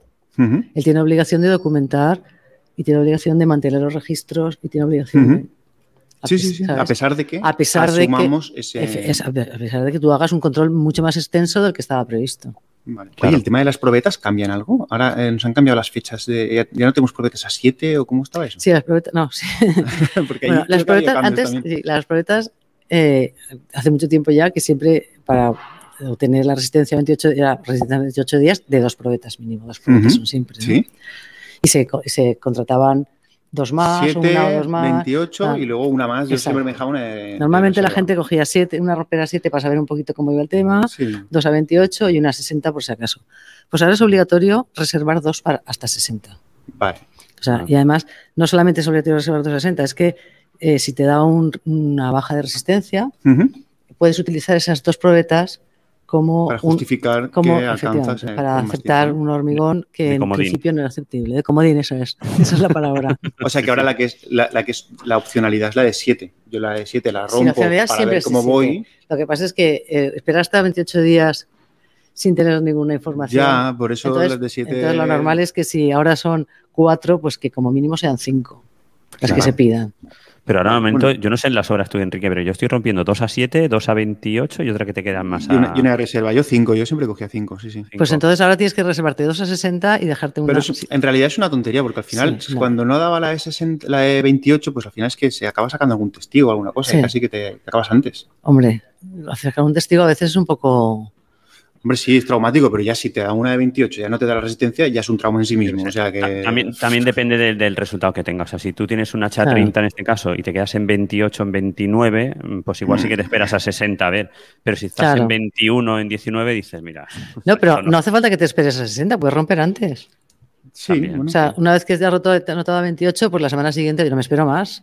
Claro. Rómpemelas y a ver lo que me da. Y según lo que me dé, ya puedes tomar una decisión u otra. no vas a tirar el edificio para arriba y a lo mejor es un lote de pilares. Mm, ¿Qué haces? No, no, puedes no te lo dejas apuntalado, no pasa nada, hombre. y luego tiras los pilares y los Y luego tiras, exacto. Acabas. Los sujetas y metes unos. tirándolo y haciéndolo otra vez y ya está. Que te sale más barato. Muy bien, bueno. Vale, pues tenemos claro el tema este de los cambios en la programación tenemos un poquito más claro lo del tema de responsabilidades, va por ahí la cosa. Eh, los ensayos en las estructuras metálicas. Los ensayos, ¿tú, te, refieres a los ensayos de soldadura? por ejemplo. Ah que es la preocupación de todos. Bueno, soldaduras no, porque si el que me va a fabricar el hormigón me tiene que certificar con una declaración responsable que su hormigón está. ¿Pero estamos hablando de hormigón o de acero? No, no, estamos hablando de acero. Ah. Pero así como el del hormigón te tiene que certificar su producto, el que te suministra el acero no te tiene que certificar su producto mm, antes de mandártelo a ti, no tenemos que pedirle nada. Bueno, eh, sí, puedes hacerlo, ¿eh? pero eh, normalmente siempre al final en obra siempre sueldas algo, ¿no? Eh, cada vez menos, pero intento no hacerlo. intento no, soldar. pero sí, Al final sí que estás soldando cosas. Sí, bueno, todo lo que hemos hecho ahí en NIU y todo eso lo hemos atornillado todo, ¿eh? Yo, por ejemplo, yo tengo una estructura en Madrid, tengo dos, tengo dos estructuras mixtas, una la hicimos toda soldada y la otra va toda atornillada, pero sí que es verdad que el arranque va soldado, con lo cual al final tenemos... Y yo lo que hice de documentación al inicio, yo sí que solicito toda la documentación de la trazabilidad de ese acero, ¿no? Para saber de dónde viene y de dónde procede que no sea Chinorris, ¿no? Voy a intentarlo que no sea Chinorris. que sepamos de dónde viene, Enrique, por, si acaso. Vale, vale. Eso sí que solicitamos esa documentación al inicio de. antes de, antes de, suministrar el acero. No, pero sigue, sigue. Pues eh, no, sí, sí que hay, ¿eh? sí que ya está, sí que se considera un control de la ejecución y tanto si se hace en taller como si se hace en obra hay unas comprobaciones a realizar sobre las soldaduras. Dependiendo del tipo de soldadura, pues es a tope, si no es a tope, dependiendo del elemento. Está traccionada. Es claro, es, mucho más, más, la frecuencia es mucho más grande que... Pero es un porcentaje de las soldaduras las que hay que... y se define ya el tipo de ensayo que se tiene que hacer, porque antes era, pues, no, no, algunas partículas, más menos No, no, se define el tipo de ensayo. Sí. Ok. Muy bien. Pues mira, otra cosita más. Sí, no, eso nos viene bien porque eso estaba, a ver, sí que estaba el, eh, la norma de estructuras metálicas, pero la verdad es que será un poquito la gran desconocida, ¿eh? Esa, porque yo cuando me la leí para hacer una, obra que hicimos no, metálica, ¿eh? Era complicadísimo programar los ensayos de las soldaduras, era un suplicio. Bueno, esto tampoco es que sea muy, muy sencillo. Bueno, pero como nos vais a sacar el, nos vais a sacar el programita, el programita nos lo va a hacer, ¿no? Sí. lo intentará. Vale, dale, Antonio, sigue. Bueno, entonces hemos hablado antes, bueno, un poquito de las responsabilidades que el técnico, el director de ejecución de obra y el arquitecto tenemos, eh, ¿no? En cuanto a la programación y el seguimiento del control de calidad y también el tema de, las constructoras, que, yo era una cosa, ¿no? Que también tenía ¿no? Que, no sabía muy bien lo que, lo que se iba a pedir y que, y que yo creo que al final va a ir más por esa parte de la vía de, del laboratorio, ¿no? que les echará una mano para poder eh, cumplimentar toda la documentación. Creo. Digo, estamos en la primera obra y no sé, yo sé que que, algo se está haciendo, pero no se está haciendo todo lo que pide el código estructural. Y entiendo que al final pues, se, tendrá, se tendrá que hacer de esa manera. Porque, claro. claro. Una de las preguntas que yo quería hacerte, Almudena, es: eh, nosotros, como directores de ejecución, ¿tenemos al final de la obra solicitar esa documentación del control que ha hecho la constructora? ¿O eso es su responsabilidad, eso es suyo para ellos y yo con lo No, no. Eh, no, no, en principio, si la ha hecho, deberías solicitarla y, la tengo que adjuntarla, claro. Sí, adjuntarla en final de obra también. Sí, sí. La suya. La suya también, claro. ¿Tú has hecho control sobre eso? Vale. Vale, y, luego. ¿Y, nos va a condicionar nuestro final de obra? No, si no la ha hecho él. Si no, la ha hecho es su responsabilidad, pero yo la aporto si la tengo. Ya está. Vale, Claro, lo que te quería comentar yo, al final de obra, en ese final de obra, eh, el colegio, bueno, o se nos solicitará tener esa documentación de la constructora para final de obra o no, en un principio no se va a solicitar. Bueno, nosotros, eh, no sé cómo actúan otros colegios, pero lo normal es que se solicite la documentación del control eh, que, uno haya recopilado. se supone que la ha hecho con toda su profesionalidad. Eh, en nuestro caso, en la Comunidad Valenciana, como sí que hay unos, unos registros de control que son propios del director de ejecución de obra, sí que pedimos que esos registros se aporten. Pero si luego se presenta eh, las actas de ensayo, si están todas y no están todas, o se presenta... eso, no se, controla, eso ya es la documentación que el técnico ha recopilado, pues a lo mejor tiene todo y a lo mejor no. su responsabilidad. Oye, una cosa que sí que, perdona, una cosa que me gustaría hacer el apunte es que mucha gente cuando pides documentación de los materiales te dan las fichas técnicas, mm. que realmente la ficha técnica muchas veces no aporta absolutamente nada porque es una ficha comercial, es una ficha de carácter, que realmente aquí lo que deberíamos pedir son las declaraciones de, prestaciones. de, prestaciones. de los de, los productos CE, ¿vale? Porque mucha gente te da la ficha técnica y es la que sale en la web y eso pues comercialmente puede estar muy bien, pero técnicamente no te está diciendo nada, ni te está garantizando nada, ni nada de nada. Entonces, tenemos que ir a las declaraciones de prestaciones. También a mí me miran raro cuando pido a veces eh, los certificados de suministro, porque claro, sí. te están dando del albarán. de un aislamiento, pero yo no sé si ese aislamiento me lo ha servido a mí o se lo ha servido en otra obra. Entonces, ese tipo de cosas también hay que pedirlas para luego decir, no, este aislamiento es este y además me lo han entregado en esta obra. Que seamos rigurosos a la hora de pedir esta documentación, porque luego a lo mejor resulta que pensamos que tenemos toda la documentación recopilada tenemos un problema y, nos sacan los colores y resulta que la documentación que tenemos no sirve para acreditar nuestra actuación. O sea que hay que ir con cuidado con eso. Sí, sí, por eso el certificado de suministro es estupendo, porque la otra opción, porque tal y eso, eso sí que es el código técnico, ¿eh? Sí, sí, sí. dice. Eh, la otra opción es recoger todos los albaranes, y eso es una locura. No, no, no. Bueno, algunos se piensa que tiene que coger todos los albaranes, todos los hormigones y que en la constructora se lo están guardando y luego se los lleva al despacho y se guardan los albaranes. A ver, yo luego cuando terminas el hormigonado le dices a la constructora, dame un listado de, suministro. Claro. Ya está. Y la, la planta, del hormigón que tiene obligación de hacerlo. Claro, la planta te dice, pues han suministrado tropecientos mil kilos de, o toneladas de hormigón de tal, bueno, volumen, perdona. Y de este tipo, de este tipo y de este tipo. claro, en esto, en lo de la documentación de control, lo que simplifica un montón es los distintivos de calidad. Hmm, mm. claro. Ah, bueno, háblanos de eso, de, cómo influyen los lotes o en el número de ensayos. Eh, vamos a meternos un poquito en ese sí, eh, pues mira, con, distintivo de calidad, eh, aparte de la documentación que se simplifica mucho, sobre todo la documentación de, antes del suministro, ¿no? que están todos los, donde tienes que hacer todas las comprobaciones sobre lo que cumple ese hormigón. en, el, en, los ensayos, igual que en la extrusión del hormigón, la reducción del muestreo es enorme, porque pasas una quinta parte de los ensayos que se hacían. Los ensayos de, las, de, los lotes. el tamaño del lote es una quinta parte de un hormigón sin decor. ¿Vale? Pero es que además en cada lote se ensaya una, una masada. Cuando en el resto tres. son tres. O sea que es que es poquísimo. En realidad el, la, el, la instrucción y el código estructural le llama control de identificación, creo que es, porque ni siquiera es un control estadístico, es un control para comprobar que eso... Que se corresponde con lo que te han pasado de documentación. Efectivamente. Y, luego, por ejemplo, todos los ensayos de, durabilidad, lo del ensayo de penetración del agua, si tiene distintivo, no, no hace falta hacerlo.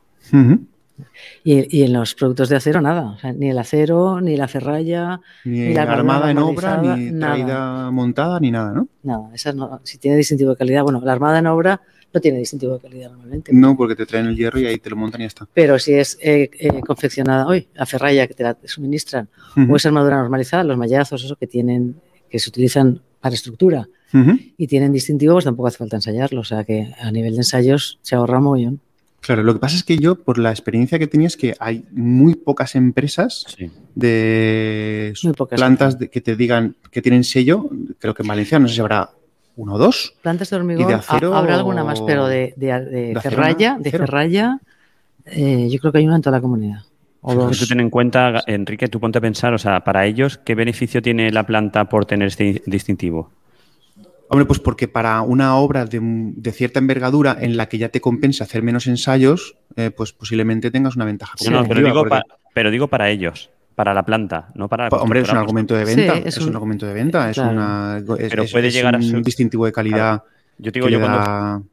sí, hombre, es... una garantía que sabes que no, que en principio, no, puede, ser que salga mal algo, ¿no? Pero es una garantía, o sea, no va a haber un problema que te retrase la hora ni que mm. y que genere problemas, ¿sabes? Pero, pero aparte también imagínate que tú en una obra unifamiliar pues no va a ser así porque tienes que hacer unos pocos ensayos que no te van a compensar, pero si tú en una obra muy grande tienes que hacer una quinta parte de los ensayos, pues esa cuarta parte que te queda te va a compensar en mucho el sobrecoste que seguramente tendrá ese material. Ah, ahí donde te iba a decir yo, o sea, si realmente compensa ese sobrecoste que puede tener por tener el distintivo de, de Habrá un volumen Habrá un volumen a partir del cual, claro. Hay, que, es cuando salga rentable. Entonces, eh, por eso hay muy pocas plantas al fin y al cabo, porque tampoco hay, creo yo que tampoco hay obras de gran envergadura donde realmente ese, ¿no? ese volumen ya empiece a ser, eh, ¿no? Que empiece a ser, que, bueno, que, salga bien el contratar una planta con distintivo. Claro. Y de los distintivos, eh, cuéntanos cuál es el distintivo que sirve, porque a mí muchas veces me han dicho, mira, tengo, sello y me traen un, ¿qué, sello sirve para que me compense estas cosas? El distintivo es el de, es el de producto. Sí. O sea, mucha gente ¿Qué, trae... ¿qué, es lo, que sirve para que esto funcione? Mucha gente le traen el, el que la, planta tiene distintivo AENOR, el sello AENOR de medio ambiente eso no sirve. O, de, o, de, o, de, o de la ISO... Sí, la 9000. La pero eso es una cosa de la planta. Claro. Y el distintivo es el distintivo del hormigón. Vale. Es que el hormigón está certificado. Y es, un distintivo que tiene que figurar el hormigón y tiene que figurar que es un. pero aparte, tú puedes comprobar eh, que ese en la página web del ministerio qué hormigones son los que tienen distintivo. ¿Qué plantas hay? Como por ejemplo, que, un distintivo que... Pues por ejemplo AENOR. AENOR. O por ejemplo AV certificación, aquí en Valencia que también los hace, o o el DITEC, no sé cómo se llama. Bueno, hay varios, hay ¿sabes? No hay, hay... habrá en España a lo mejor cinco. Que todo papel que te den no va a ser el que sustituya todos esos ensayos, hay que tener cuidado con eso. Ah, no, claro. Claro. Yo sí que sepas que si me llega algún distintivo te voy a llamar, oye, Almudena, ¿esto me sirve? seguro que sí, seguro que lo sabes. Cuando te llegue seguro que lo sabes. vale, vale. Vale, pues entonces, en nuestro caso, en la Comunidad Valenciana, que es la que, no, estamos nosotros y eh, nosotros para ese final de obra como directores de ejecución, lo que hemos hablado, la planificación del control de calidad, el, lo que sería todo la, el, bueno, el presupuesto del, el presupuesto del control de calidad, ¿no? que, extraemos también, y eh, luego el LG 14, que ahora cambia de nombre, ¿vale? Eso es lo que nosotros tendríamos que aportar al final de obra para tener el, nuestro final de obra de, sí, sí, certificación Pero, pero ya no, ya no en la comunidad valenciana, ahora ya es general. Claro. Y ahora, claro, eso es lo que te decir, ahora que ya es ah, general, me imagino que también en el resto de colegios pues se solicitará esa documentación que hasta el día de hoy no sé, yo creo que no se estaba solicitando. No, no se estaba solicitando no lo sé, no lo sé. No, en el colegio que yo he trabajado, no me la, en otros colegios fuera yo no me la he solicitado. A mí me han pedido checks, o sea, eh, una hoja con... Ya, que, marques ahí. ¿Lo, has hecho? Lo he hecho, lo he hecho, lo he hecho, lo he hecho. Incluso hasta, el control de, de, improvisación de cubiertas en otros sitios tampoco es obligatorio. El que esté certificado por laboratorio de control. Simplemente es decir, el director de ejecución de obra lo ha comprobado, sí, check. Se la come, se la come el director de ejecución. De hecho, yo siempre hago dos, que una la compruebo yo, que es la de inundación cuando está la lámina, la compruebo yo, y luego cuando está las grabas, cuando está todo, entonces llamo al laboratorio, porque me la pueden haber roto. Pero eso no es habitual. Vale, y entonces ahora los colegios, o sea, los colegios, perdona, el resto de compañeros, ¿qué herramienta pueden utilizar ¿no? para, para, para ese control de, del hormigón? ¿Vale? Porque yo me acuerdo de la primera obra, perdona, que documenté el LG 14 y lo tuve que hacer a mano. Y aquello fue. para que te la está dejando al pie. Bueno, eh, no sé, me imagino que habrás usado después de esa, de esa experiencia tan mala, habrás usado el, el Sí, sí, soy, soy el, soy el del, CC Win. Soy del CC Win, sí, de hace ya varios años. Vale. Pues eh, nada, lo que hemos hecho es un, es un programa que de momento eh, es para el control de los productos del hormigón estructural. y hace la misma funcionalidades que tiene el CC Win, es decir, hace la programación, hace las fichas, hace unas, bueno, hace la programación con la memoria, el presupuesto, de condiciones, hace unas fichas que eso no, no está reglamentado, pero que... Están súper bien Pero que pensamos que son de utilidad para que resume las, los requisitos de los productos y qué control se le va a hacer para facilitárselo ¿Qué documentación al encargado. Antes, después, durante, eso me, a mí me viene fenomenal. Entonces eso lo entregas y, ya sabe que lo pide, sabe lo que tiene que pedir, lo que tiene que comprobar y los documentos que tiene que, que reclamar. Eh, y luego para el final de obra, pues eh, este programa que hemos hecho para el resto de, para el extranjero de la comunidad valenciana, eh, incluye unas, unas fichas que no son nuestras fichas del eje 14 ni nada, son unas fichas de, resultados del control, pero que contiene más o menos los datos de las que tenemos nosotros en la Comunidad Valenciana, un poquito mejoradas. Y eh, hemos preparado también lo que no tiene el CCWIN y que yo creo que, que, a Enrique le va a gustar, que es un gestor documental. ¡Oh, qué bien! ¿Voy a poder llevarlo en la tablet? La tablet no. eso, iba a ser, eso iba a ser mi segunda, eso iba a ser mi segunda pregunta. Eso será la siguiente fase. ¿Cuándo podemos tenerlo en el móvil? ¿vale? Para ir recopilando esa documentación sobre todo. Eso será la siguiente fase. ahora lo que es es, un, es, una utilidad para que puedas meter en el, cuando estás recepcionando los productos y rellenando los datos del, del control de, ese, de ese material, poder introducir los documentos, pues tanto el certificado de suministro como el, para recopilarlos, recopilarlos y metes los documentos y luego el programa te saca eh, un dossier en el que hay un índice con los documentos que hay y luego todos los documentos detrás, todo en PDF, si quieres lo imprimes y no lo imprimes. Pero sí que esos documentos no te hacen ningún tipo de comprobación, es lo que tú decías antes. lo que metes es porque tú bajo tu responsabilidad consideras que eso es suficiente Porque tienes que, tienes que eh, o sea, se tiene que documentar el control. Hasta, hasta qué punto has podido documentar o has querido documentar, hmm. pues se supone que, que, que, cuando has aceptado los has comprobado. claro. Lo suyo es eso, es documentarlo y tenerlo documentado, no decir que sí, porque lo hice en su día y realmente sí que lo hiciste, pero si no lo has documentado no puedes demostrarlo. No te sirve para nada. vale, vale, vale. Y eso va a ser para todos los eh, arquitectos, directores de ejecución que se, o personal que se, técnico que se, encarguen del tema de control de calidad. ahora lo tenemos, lo tenemos en modo prueba. Yo creo que la primera semana de julio por ahí lo tendremos. ¿Está ya? Bueno, pues lo anunciaremos por aquí, Antonio. ¿eh?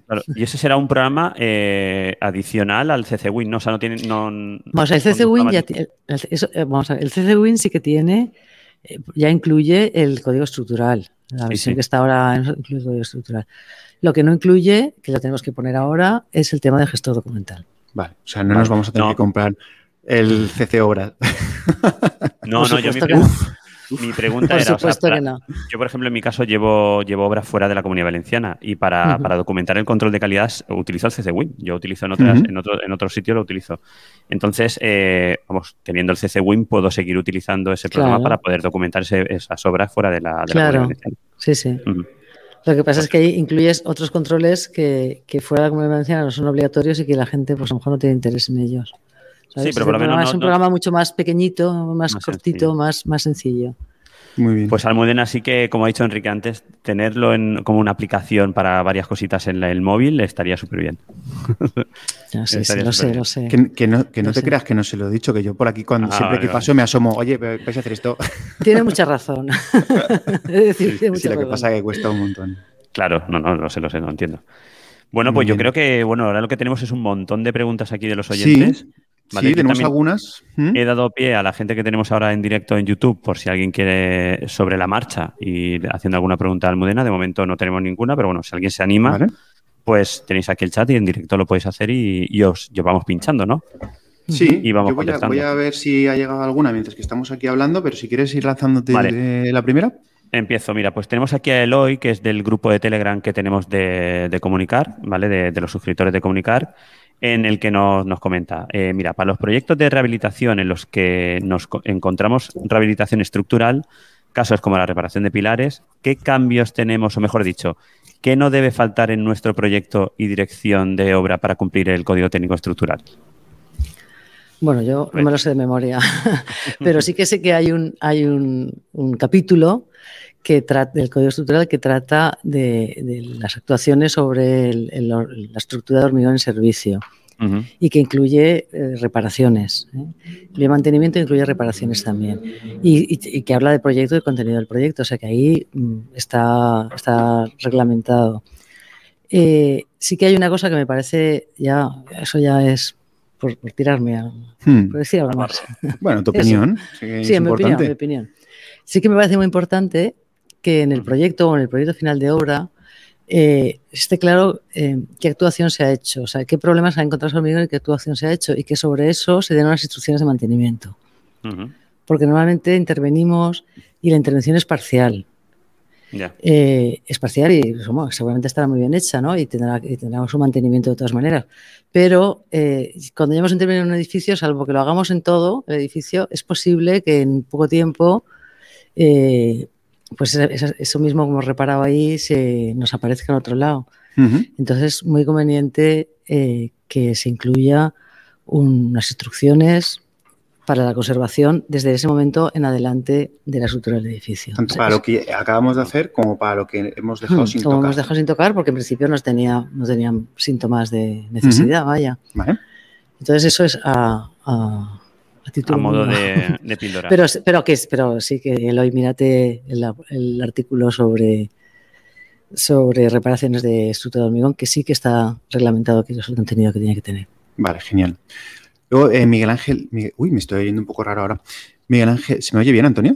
Sí, sí, se te oye bien, se te oye bien. Vale, vale, es que no sé qué ha pasado. Si miro para abajo estoy con el código estructural leyendo cosas y buscando. Ah, vale.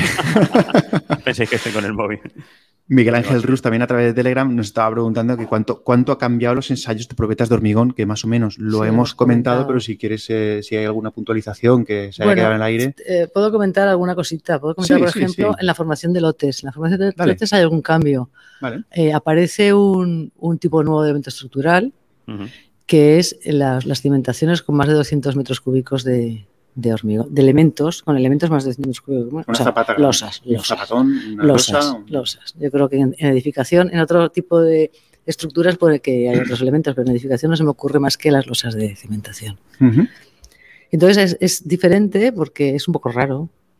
Eh, no, se, no, se, no, se, lotifica por volumen, sino que se lotifica eh, cada, eh, cada vertido de hormigón mm, continuo. O sea, tú, eh, vertido continuo, hicimos la pregunta al ministerio y dijeron que se entendía por vertido continuo el cuando no se para el suministro, cuando no se produce hasta una junta de, trabajo. Hasta una junta de trabajo.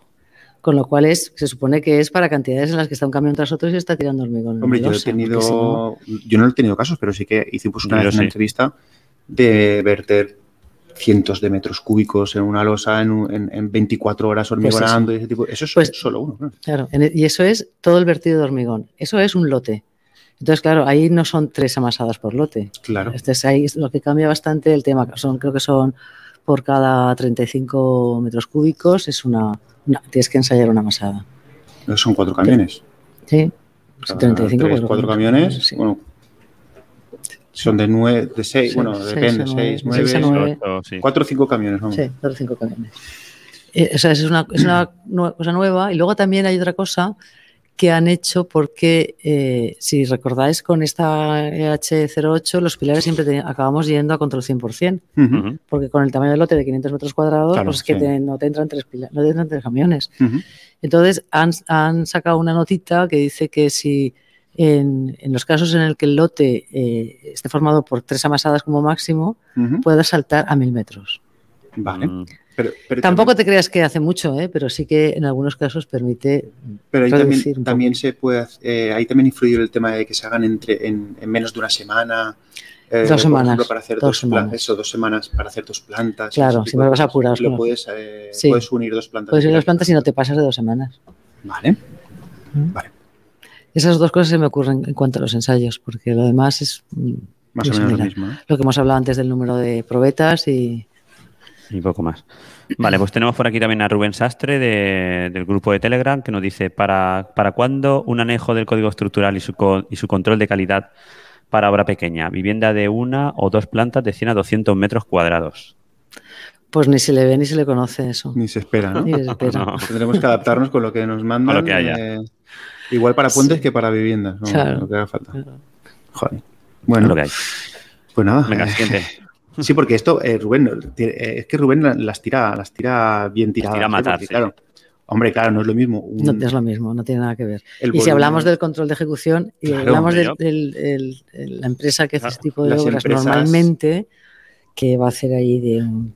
No, es que claro, en una obra de 100 200 metros de un pueblo perdido en Teruel, o donde sea, en un sitio pequeñito, que las empresas pues suelen ser pequeñitas y con pocos recursos, pues claro, es que ni se piensan todo lo que tienen, todo lo que se les viene encima, vamos. Eh, no, no, que va. Se lo pueden imaginar, sin embargo, una empresa que te está haciendo puentes, está haciendo algo así, lo tiene clarísimo. Tiene controlado.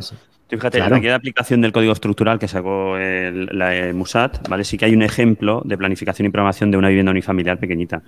Entonces, mm. pues bueno, igual puede pillarla ahí como ejemplo y, aplicarlo a, Sí, pero, pero, pero, Pero antes de cogerla como ejemplo, tiene que saber que tiene que hacerlo, porque claro, es que está. Este es que lo, coge como ejemplo, pero está aplicando, está aplicando lo mismo que aplica para un edificio de. Sí, sí, sí, sí, sí, sí, correcto. Quiere decir que, por ejemplo, a lo mejor en el hormigón, mm, pues, pues sí, la proporción de ensayos es mucho más, pero en el acero, en las armaduras. Hmm.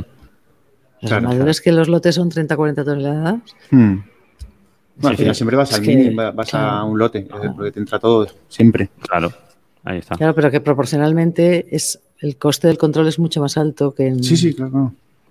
Pero bueno, al final ese coste sí que lo está repercutiendo directamente al promotor y a mí me preocupa más porque ese coste al final es un coste, pero no te arruina una obra. No, no. no, A mí me preocupa más el perfil de empresa que no sabe que tiene que hacer esas cosas, que ya llega justito muchas veces a, documentarlo de toda la vida. El plan de claro, hacerte el plan de seguridad y salud, fíjate. Claro, llegan justito muchas veces a eso eh, porque no son técnicos, pues son, son albañiles que, han tenido, han evolucionado y se han hecho constructores, pero saben construir, no saben este tipo de gestiones. Pero bueno, ya veremos lo que nos vamos encontrando. Muy, muy, bien, muy bien tirada, Rubén, como siempre. ¿eh? bueno, eh, voy yo. Carlos Martínez, que nos ha mandado a través del formulario de comunicar.com barra preguntas nos dice, en un proyecto de obra nueva, casa unifamiliar entre medianeras, ¿hay alguna que te examene? ¿eh? ¿Dónde está eso? Aquí, aquí. No, pero yo te la, leo. Eh, un proyecto de obra nueva, casa unifamiliar entre medianeras, que se redactó con la EHE y obtuvo licencia antes del 10 de noviembre de 2022, pero que las obras no empezarán hasta septiembre de 2023. ¿Tiene que rehacerse el proyecto para adaptarlo al código estructural? Pues sí. Pues sí.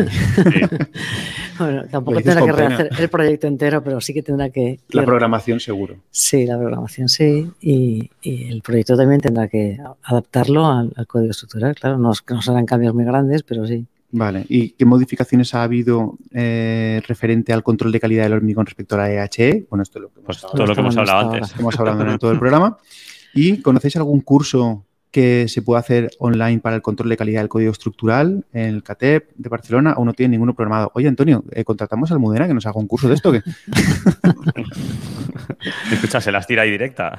Hombre, la tengo, yo no lo había leído, pero tal como lo he leído estaba pensando. Que lo hacemos nosotros. No, el colegio supongo que alguna cosa hará. Sí, haremos alguna cosa. Claro. Es que tenemos previsto no solamente de hormigón, sino también de, de para después del verano hacer jornadas de, Sí, de aplicación. Se nos, se nos adelantan, Antonio, si es que sí, sí, no pasa nada. vamos tarde ya. si no queréis, que esto es demasiado ya. ya estáis bien liados. bueno, ya, pero somos facilones. Nos gusta. Bueno, tenemos otro de Carlos Rodríguez Fuente Fría, que entiendo yo que también habrá entrado eh, por el formulario. Sí, sí, por el formulario. Y nos dice, realmente el, nuevo código estructural eh, penaliza mucho el uso de la losa armada por culpa del punzonamiento. Eh, bueno, es una pregunta. Ah, no, no, es una, pues, es, es, es... es una sí, es una afirmación, creo. Hmm. Es que como pone un interrogante al final, ya me queda así un poco tres puntos y un interrogante. Eh, nos estamos encontrando que no hay vivienda unifamiliar, estamos empleando hasta el momento los Armada con vuelos generosos y ahora esto nos penaliza tremendamente. Tanto es así que nuestro calculista nos recomienda volver a forjados unidireccionales con vigas, etcétera. Pues mira, no, no lo sabía. Pues no lo sabemos. Esto, se irá viendo. Entiendo que, los estructuristas irán viendo lo que les condiciona y que dirán, hostia, que esto encarece o no encarece o, condiciona la ejecución. Vale. Pero entiendo yo que será en el armado, ¿no? En el armado que le exigirá. Debe ser. Es que no sé exactamente en, qué le va a condicionar el código estructural en eso. sí, porque por lo visto le, requerirá, por, el volumen, por el funcionamiento, porque dice por culpa del funcionamiento que será por cálculo. Comprobaciones de funcionamiento que les hacen disponer armaduras. No sé. Complejas. pero puede ser lo de la losa armada, puede ser por lo que estabas diciendo el lote de volumen o algo así. No, porque está hablando de los armada, pero de forjado, porque luego dice ah, forjados y direccionales, no los armada de cimentación. Hmm. Bueno, pues eh, lo dejamos ahí. Carlos, si alguien lo dejamos tiene duda más. No, si alguien tiene algo que nos pueda aportar. Si alguien sabe pues algo, eso es, eso es que lo diga. Porque nos aclare, porque no me quedas un poco.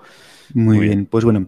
Luego tenemos a Pablo, eh, Pablo Ruiz Lantero, que también a través de Telegram nos ha dado una opinión, ¿vale? Porque esto, evidentemente, pues va a levantar ampollas en muchos, muchos compañeros, que nos dice: Empecé a estudiarme el, el nuevo código estructural en abril en lo que a ejecución se refiere. Y mi primera impresión es que no se ha trabajado realmente el tema de las estructuras mixtas. Casi todo el contenido de esta parte es una continua alusión a apartados de la parte de hormigón o a la parte de acero.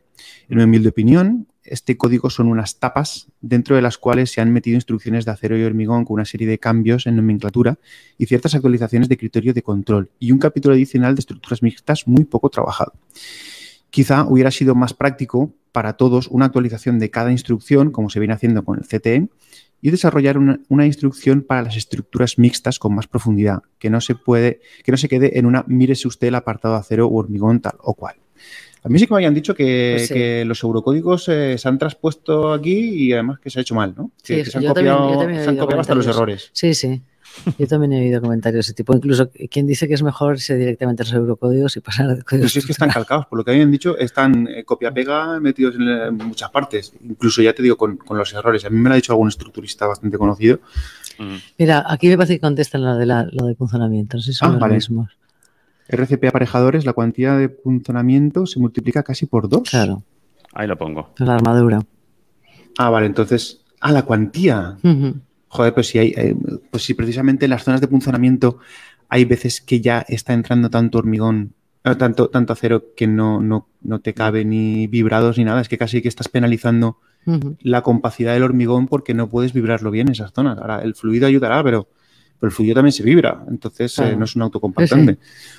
No sé, yo creo que ahí, eh, de hecho, tenía un caso que, realmente mm, es que no, cabía. No, es que no cabía, es que no me cabía el dedo. Y Nosotros, eso con la norma anterior. En la obra esta que te pues comento, tenemos ahora que hacer una parte donde van, donde tenemos la confluencia de tres, son, bueno, tenemos una viga en una dirección, otra que llega en otra dirección y encima viene con una placa, ¿vale? Una placa para soldarle los pilares que, nacen para arriba del edificio y directamente con el calculista hemos tenido, o sea, in situ, uno por uno, viga por viga, a ir sacando redondos de la, de la viga, colocándolos al lado, porque no cabía, es que no caben. Claro, es imposible. O sea, y al final hemos decidido sacarlos al lado, porque al final eh, los negativos tienen que estar, pero decidimos sacarlos de la propia viga para que, para que quepa el, el, resto de acero, porque es que no cabe. Ni en diversas capas, ni nada. O sea, estamos ya en tres capas de dos vigas cruzándose. O sea, imposible. Bueno, eso, eso llegará, como a mí me pasó en una ocasión que el constructor dijo, es que como no cabía, los, he quitado. ¿Cómo? Voy a revisar el hierro y... No, no, es que los he quitado, que no cabían. Por lo menos ha sido sincero, Enrique. No, no, sí, el hombre me lo dijo con toda, con toda su buena voluntad, ¿no? Si lo he hecho por bien. Y así pesa menos. Joder, macho, de verdad. Pero ves, eso es a lo que me refiero, que, hay gente que no tiene la capacitación técnica, que, se, que, no, llega a entender. Y a veces tienen razón también, porque este código técnico, si nuestros funcionamientos estaban funcionando hasta este momento, ¿cómo puede ser que ahora porque ahora no funciona y tienen que ser el doble, ¿no? Pues esta gente va a decir, pues no estás tonto, pues si antes no se caía, ¿por qué se va a caer ahora? Bueno, en fin. Eh, eso, dale, dale, Antonio, dale. A ver, Jesús Castro, que también este creo que viene de, a ver, lo tenemos por aquí, de Telegram, entiendo yo también. Bueno, aquí nos pone una nomenclatura del, de, hormigón, ¿no? B20, X2, más X. Traduce, traduce, Almudena, traduce. Resistencia blanda, tamaño máximo 20. este es un, hormigón de cimentación, ¿eh? Ah, porque es, blando. Es XC2 y además es blando. Ah, claro. claro. Y el más y, dice, y tiene XA1. XA1, es XA1 ese es, una, ese es ambiente, ataque, ataque, ataque químico. Ataque químico, vale. El, uno entiendo que será sulfatos o cloruros. Claro, yo creo que el uno es. No, porque es ataque químico. que tengo aquí el código. No, el 2 el dos es el de, el de suelos eh, con yeso. y el A1, pues debe ser algo como. Creo que es uno nuevo que es porque hay cultivos o. Ah, vale, vale. Y cosas así. Vale, no vale. Sé. vale. Si lo estás mirando, lo sabremos. Pero bueno, está claro que. Ahora lo miraré. Es un ataque químico. Vale. Dice, el calculista dice que no hay ningún problema que cumple con todo. Sin embargo, la empresa constructora comenta que la planta de hormigón le debe suministrar a H30. Sí, le debe suministrar a H30. O sea, ya por norma. Mm. Claro. todo Sí, porque tiene X a 1. mínimo, claro. Tiene un, es un hormigón con ataque químico y, entonces eh, el contenido mínimo de cemento será 30. Claro, además hemos dicho que, perdón, la resistencia mínima será 30. Que la mínima es 30, partimos a, partir de 30. ¿No? Todos no, ¿eh? Si fuera, si fuera, si no tuviese el X a 1 sería a 25. El X puede ser 25. Vale, vale. Esto para, para aclararnos solo con esto y eh, los fluidos es solo en pilares, eh, forjados y vigas. Vale. O sea, esto, es, esta, esta resistencia de 30 es para todos los que no son XC.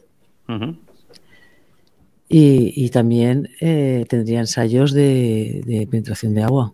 Tendría ensayos tanto eh, antes de suministro y durante el suministro. Tendría lotes para... Eh, tendría en la misma toma de resistencia coger pero solamente al principio de suministro y luego cada seis meses. Si es una cimentación, seguro que solamente. Servirán las mismas probetas, pero claro, yo puedo hacer ensayo de penetración y luego romperla.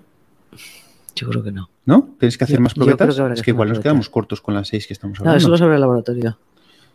Claro, pero en la programación lo tengo que poner. Bueno, me saldrá automático podrás ensayo, claro, tú pondrás ensayos, toma de muestras y tal para la realización de ensayos, tal. Pero cuando hago la programación sí que dices cuántas muestras por... Sí, independientes. Vale, bueno, ya me saldrá automático. Yo le daré el botoncito y me saldrá, ¿no? Hmm. vale, ya está. y lo que salga es. Vale. Eh, creo que continúa, ¿no? Vale, sí pone. Empecé a estudiarme el nuevo código estructural en abril en lo que a ejecución se refiere. Y mi primera impresión es que. Eh, no, pero esto es lo mismo que hemos leído antes, ¿no? Enrique, sí, esto es lo mismo. A ver. Sí, se ve que se ha copiado veces sin, Ah, vale, se habrá, copiado. Ah, pues entonces ya está. Porque yo acabo de revisar que no tenemos más preguntas en el Telegram. Eh, no tenemos tampoco más preguntas que nos hayan mandado por la web, salvo que alguien ahora mismo quiera eh, mandar alguna pregunta en directo de los que estén ahora en directo, pues yo creo que ya lo, lo tenemos. En principio. En principio, programón. Programón, sí. Jolín, ya lo creo. ya lo creo que sí. No, no, no busque más preguntas, Antonio. Si no han salido no, ya. No, no, no, no, Está, buscando ya está mirando el XA1 ese. Estoy buscando el XA1 que no lo encuentro. XA1, ambiente con débil agresividad química. Vale, ah, con débil, vale, vale. Pero es del suelo, o sea. Ataque químico, sí. Ataque químico. Ah. Ataque, ataque. Ataque. Muy bien. Bueno, pues nada, pues entonces eh, nos queda despedirnos de Almudena, pero amenazamos con invitarla de nuevo, porque esto es una breve introducción. amenazamos como volver a invitarla, por supuesto. ¿Hasta gusto? al principio estaba muy nerviosa, ¿eh? Uf, al principio me ha costado. a ver, se lo dijimos hace, se lo dije ya hace tiempo y, ya. Cuando estuvimos ahí eh, grabando la última vez. Cuando estuvimos aquí, correcto, ya te lo comentamos. Pero y ahora ya estoy encantada. ¿eh? Ahora sí, ahora, podemos seguir un rato más. Ahora hablamos de lo que queráis. Espera que se nos una el podcast y todas las semanas se nos viene. Hacemos el especial control de calidad. No, lo que sí que quiero decir, sí que te invitamos cuando saquéis el CC Obras, pues bueno, te puedes venir otro día para acá y hacemos una, ¿no? una pequeña más pues, en lo que sea explicando el programita. Claro, un tutorial o alguna cosa. Bueno, no sé si serás tú la que. Sí, no sé, que no. Bueno, bueno ese programa lo hemos hecho con la colaboración del Colegio de Murcia, de Julián, Julián Pérez. Le mandamos un abrazo, que además lo entrevistamos también hablando del código estructural. Correcto, lo entrevistamos en, Toledo. En Toledo, sí, sí. En Contar Toledo, que ahí yo creo que se estaba empezando a hablar del código estructural o... No había salido todavía ahí. Sí, creo que sí, ¿eh? No, no, sí que Yo creo que estabais con las revisiones. Salió el 21, o sea que eso fue el 22, ¿no? No, no, me acuerdo. Yo creo que estaba a punto de aprobarse. Bueno, pero ya hablamos con él sobre el código estructural. Pues sí, eh, la iniciativa un poco fue de él, ¿no? Esto tenéis que hacer algo con lo que tenéis aquí del CCWIN, tenéis que hacer algo para el código estructural para el resto de, de poblaciones. Y, bueno, y ha colaborado en, el desarrollo, o sea que. Vale, pues nos lo contará. Igual lo, conta él, lo contamos los dos. Anunciaremos, como todas las semanas estamos haciendo eh, noticias del colegio, pues en cuanto salga, evidentemente, sacaremos la noticia y, pondremos todos los enlaces que hagan falta para que lo podáis comprar, porque de verdad, si es la mitad de bueno que el CC Win, eh, en cuanto a la faena que te ahorra, pues, pues ya merece la pena. Y te, te lo dice uno que hizo el LG 14 a mano. yo también, he hecho alguna. bueno, pues nada, Almudena, muchísimas gracias por haber participado, por habernos contado tu experiencia estudiándote el por haberte estudiado el código estructural por nosotros, ¿vale? habernos resumido. Eso, eso habernos lo resumido. Y ahora le puedo dar un vistazo, pero bueno, la, la chicha ya sé dónde está. Y, nada, que esperamos volver a tenerte pronto por aquí, siempre que tú quieras. Tú sabes que me llamas, oye, yo quiero salir, yo te saco. vale, así que nada, muchísimas gracias. A vosotros y a los que estáis aquí en directo, pues nada, deciros que muchas gracias por habernos acompañado durante esta hora y cuarto casi, ¿vale? Que llevamos aquí en el, programa. Aunque si estáis en el podcast eh, será un poquito más largo porque tenemos que hacer nuestra intro y todo todavía, pero bueno. Sí, se, convertirá Sois más sufridos, los del audio sois más sufridos. Eso es. Y nada más, Almudena, pues, igual que Enrique, darte las gracias por estar aquí con nosotros en Comunicar, que, ha sido un auténtico placer. gracias a vosotros. Un abrazo. Ale, adiós. Hasta luego.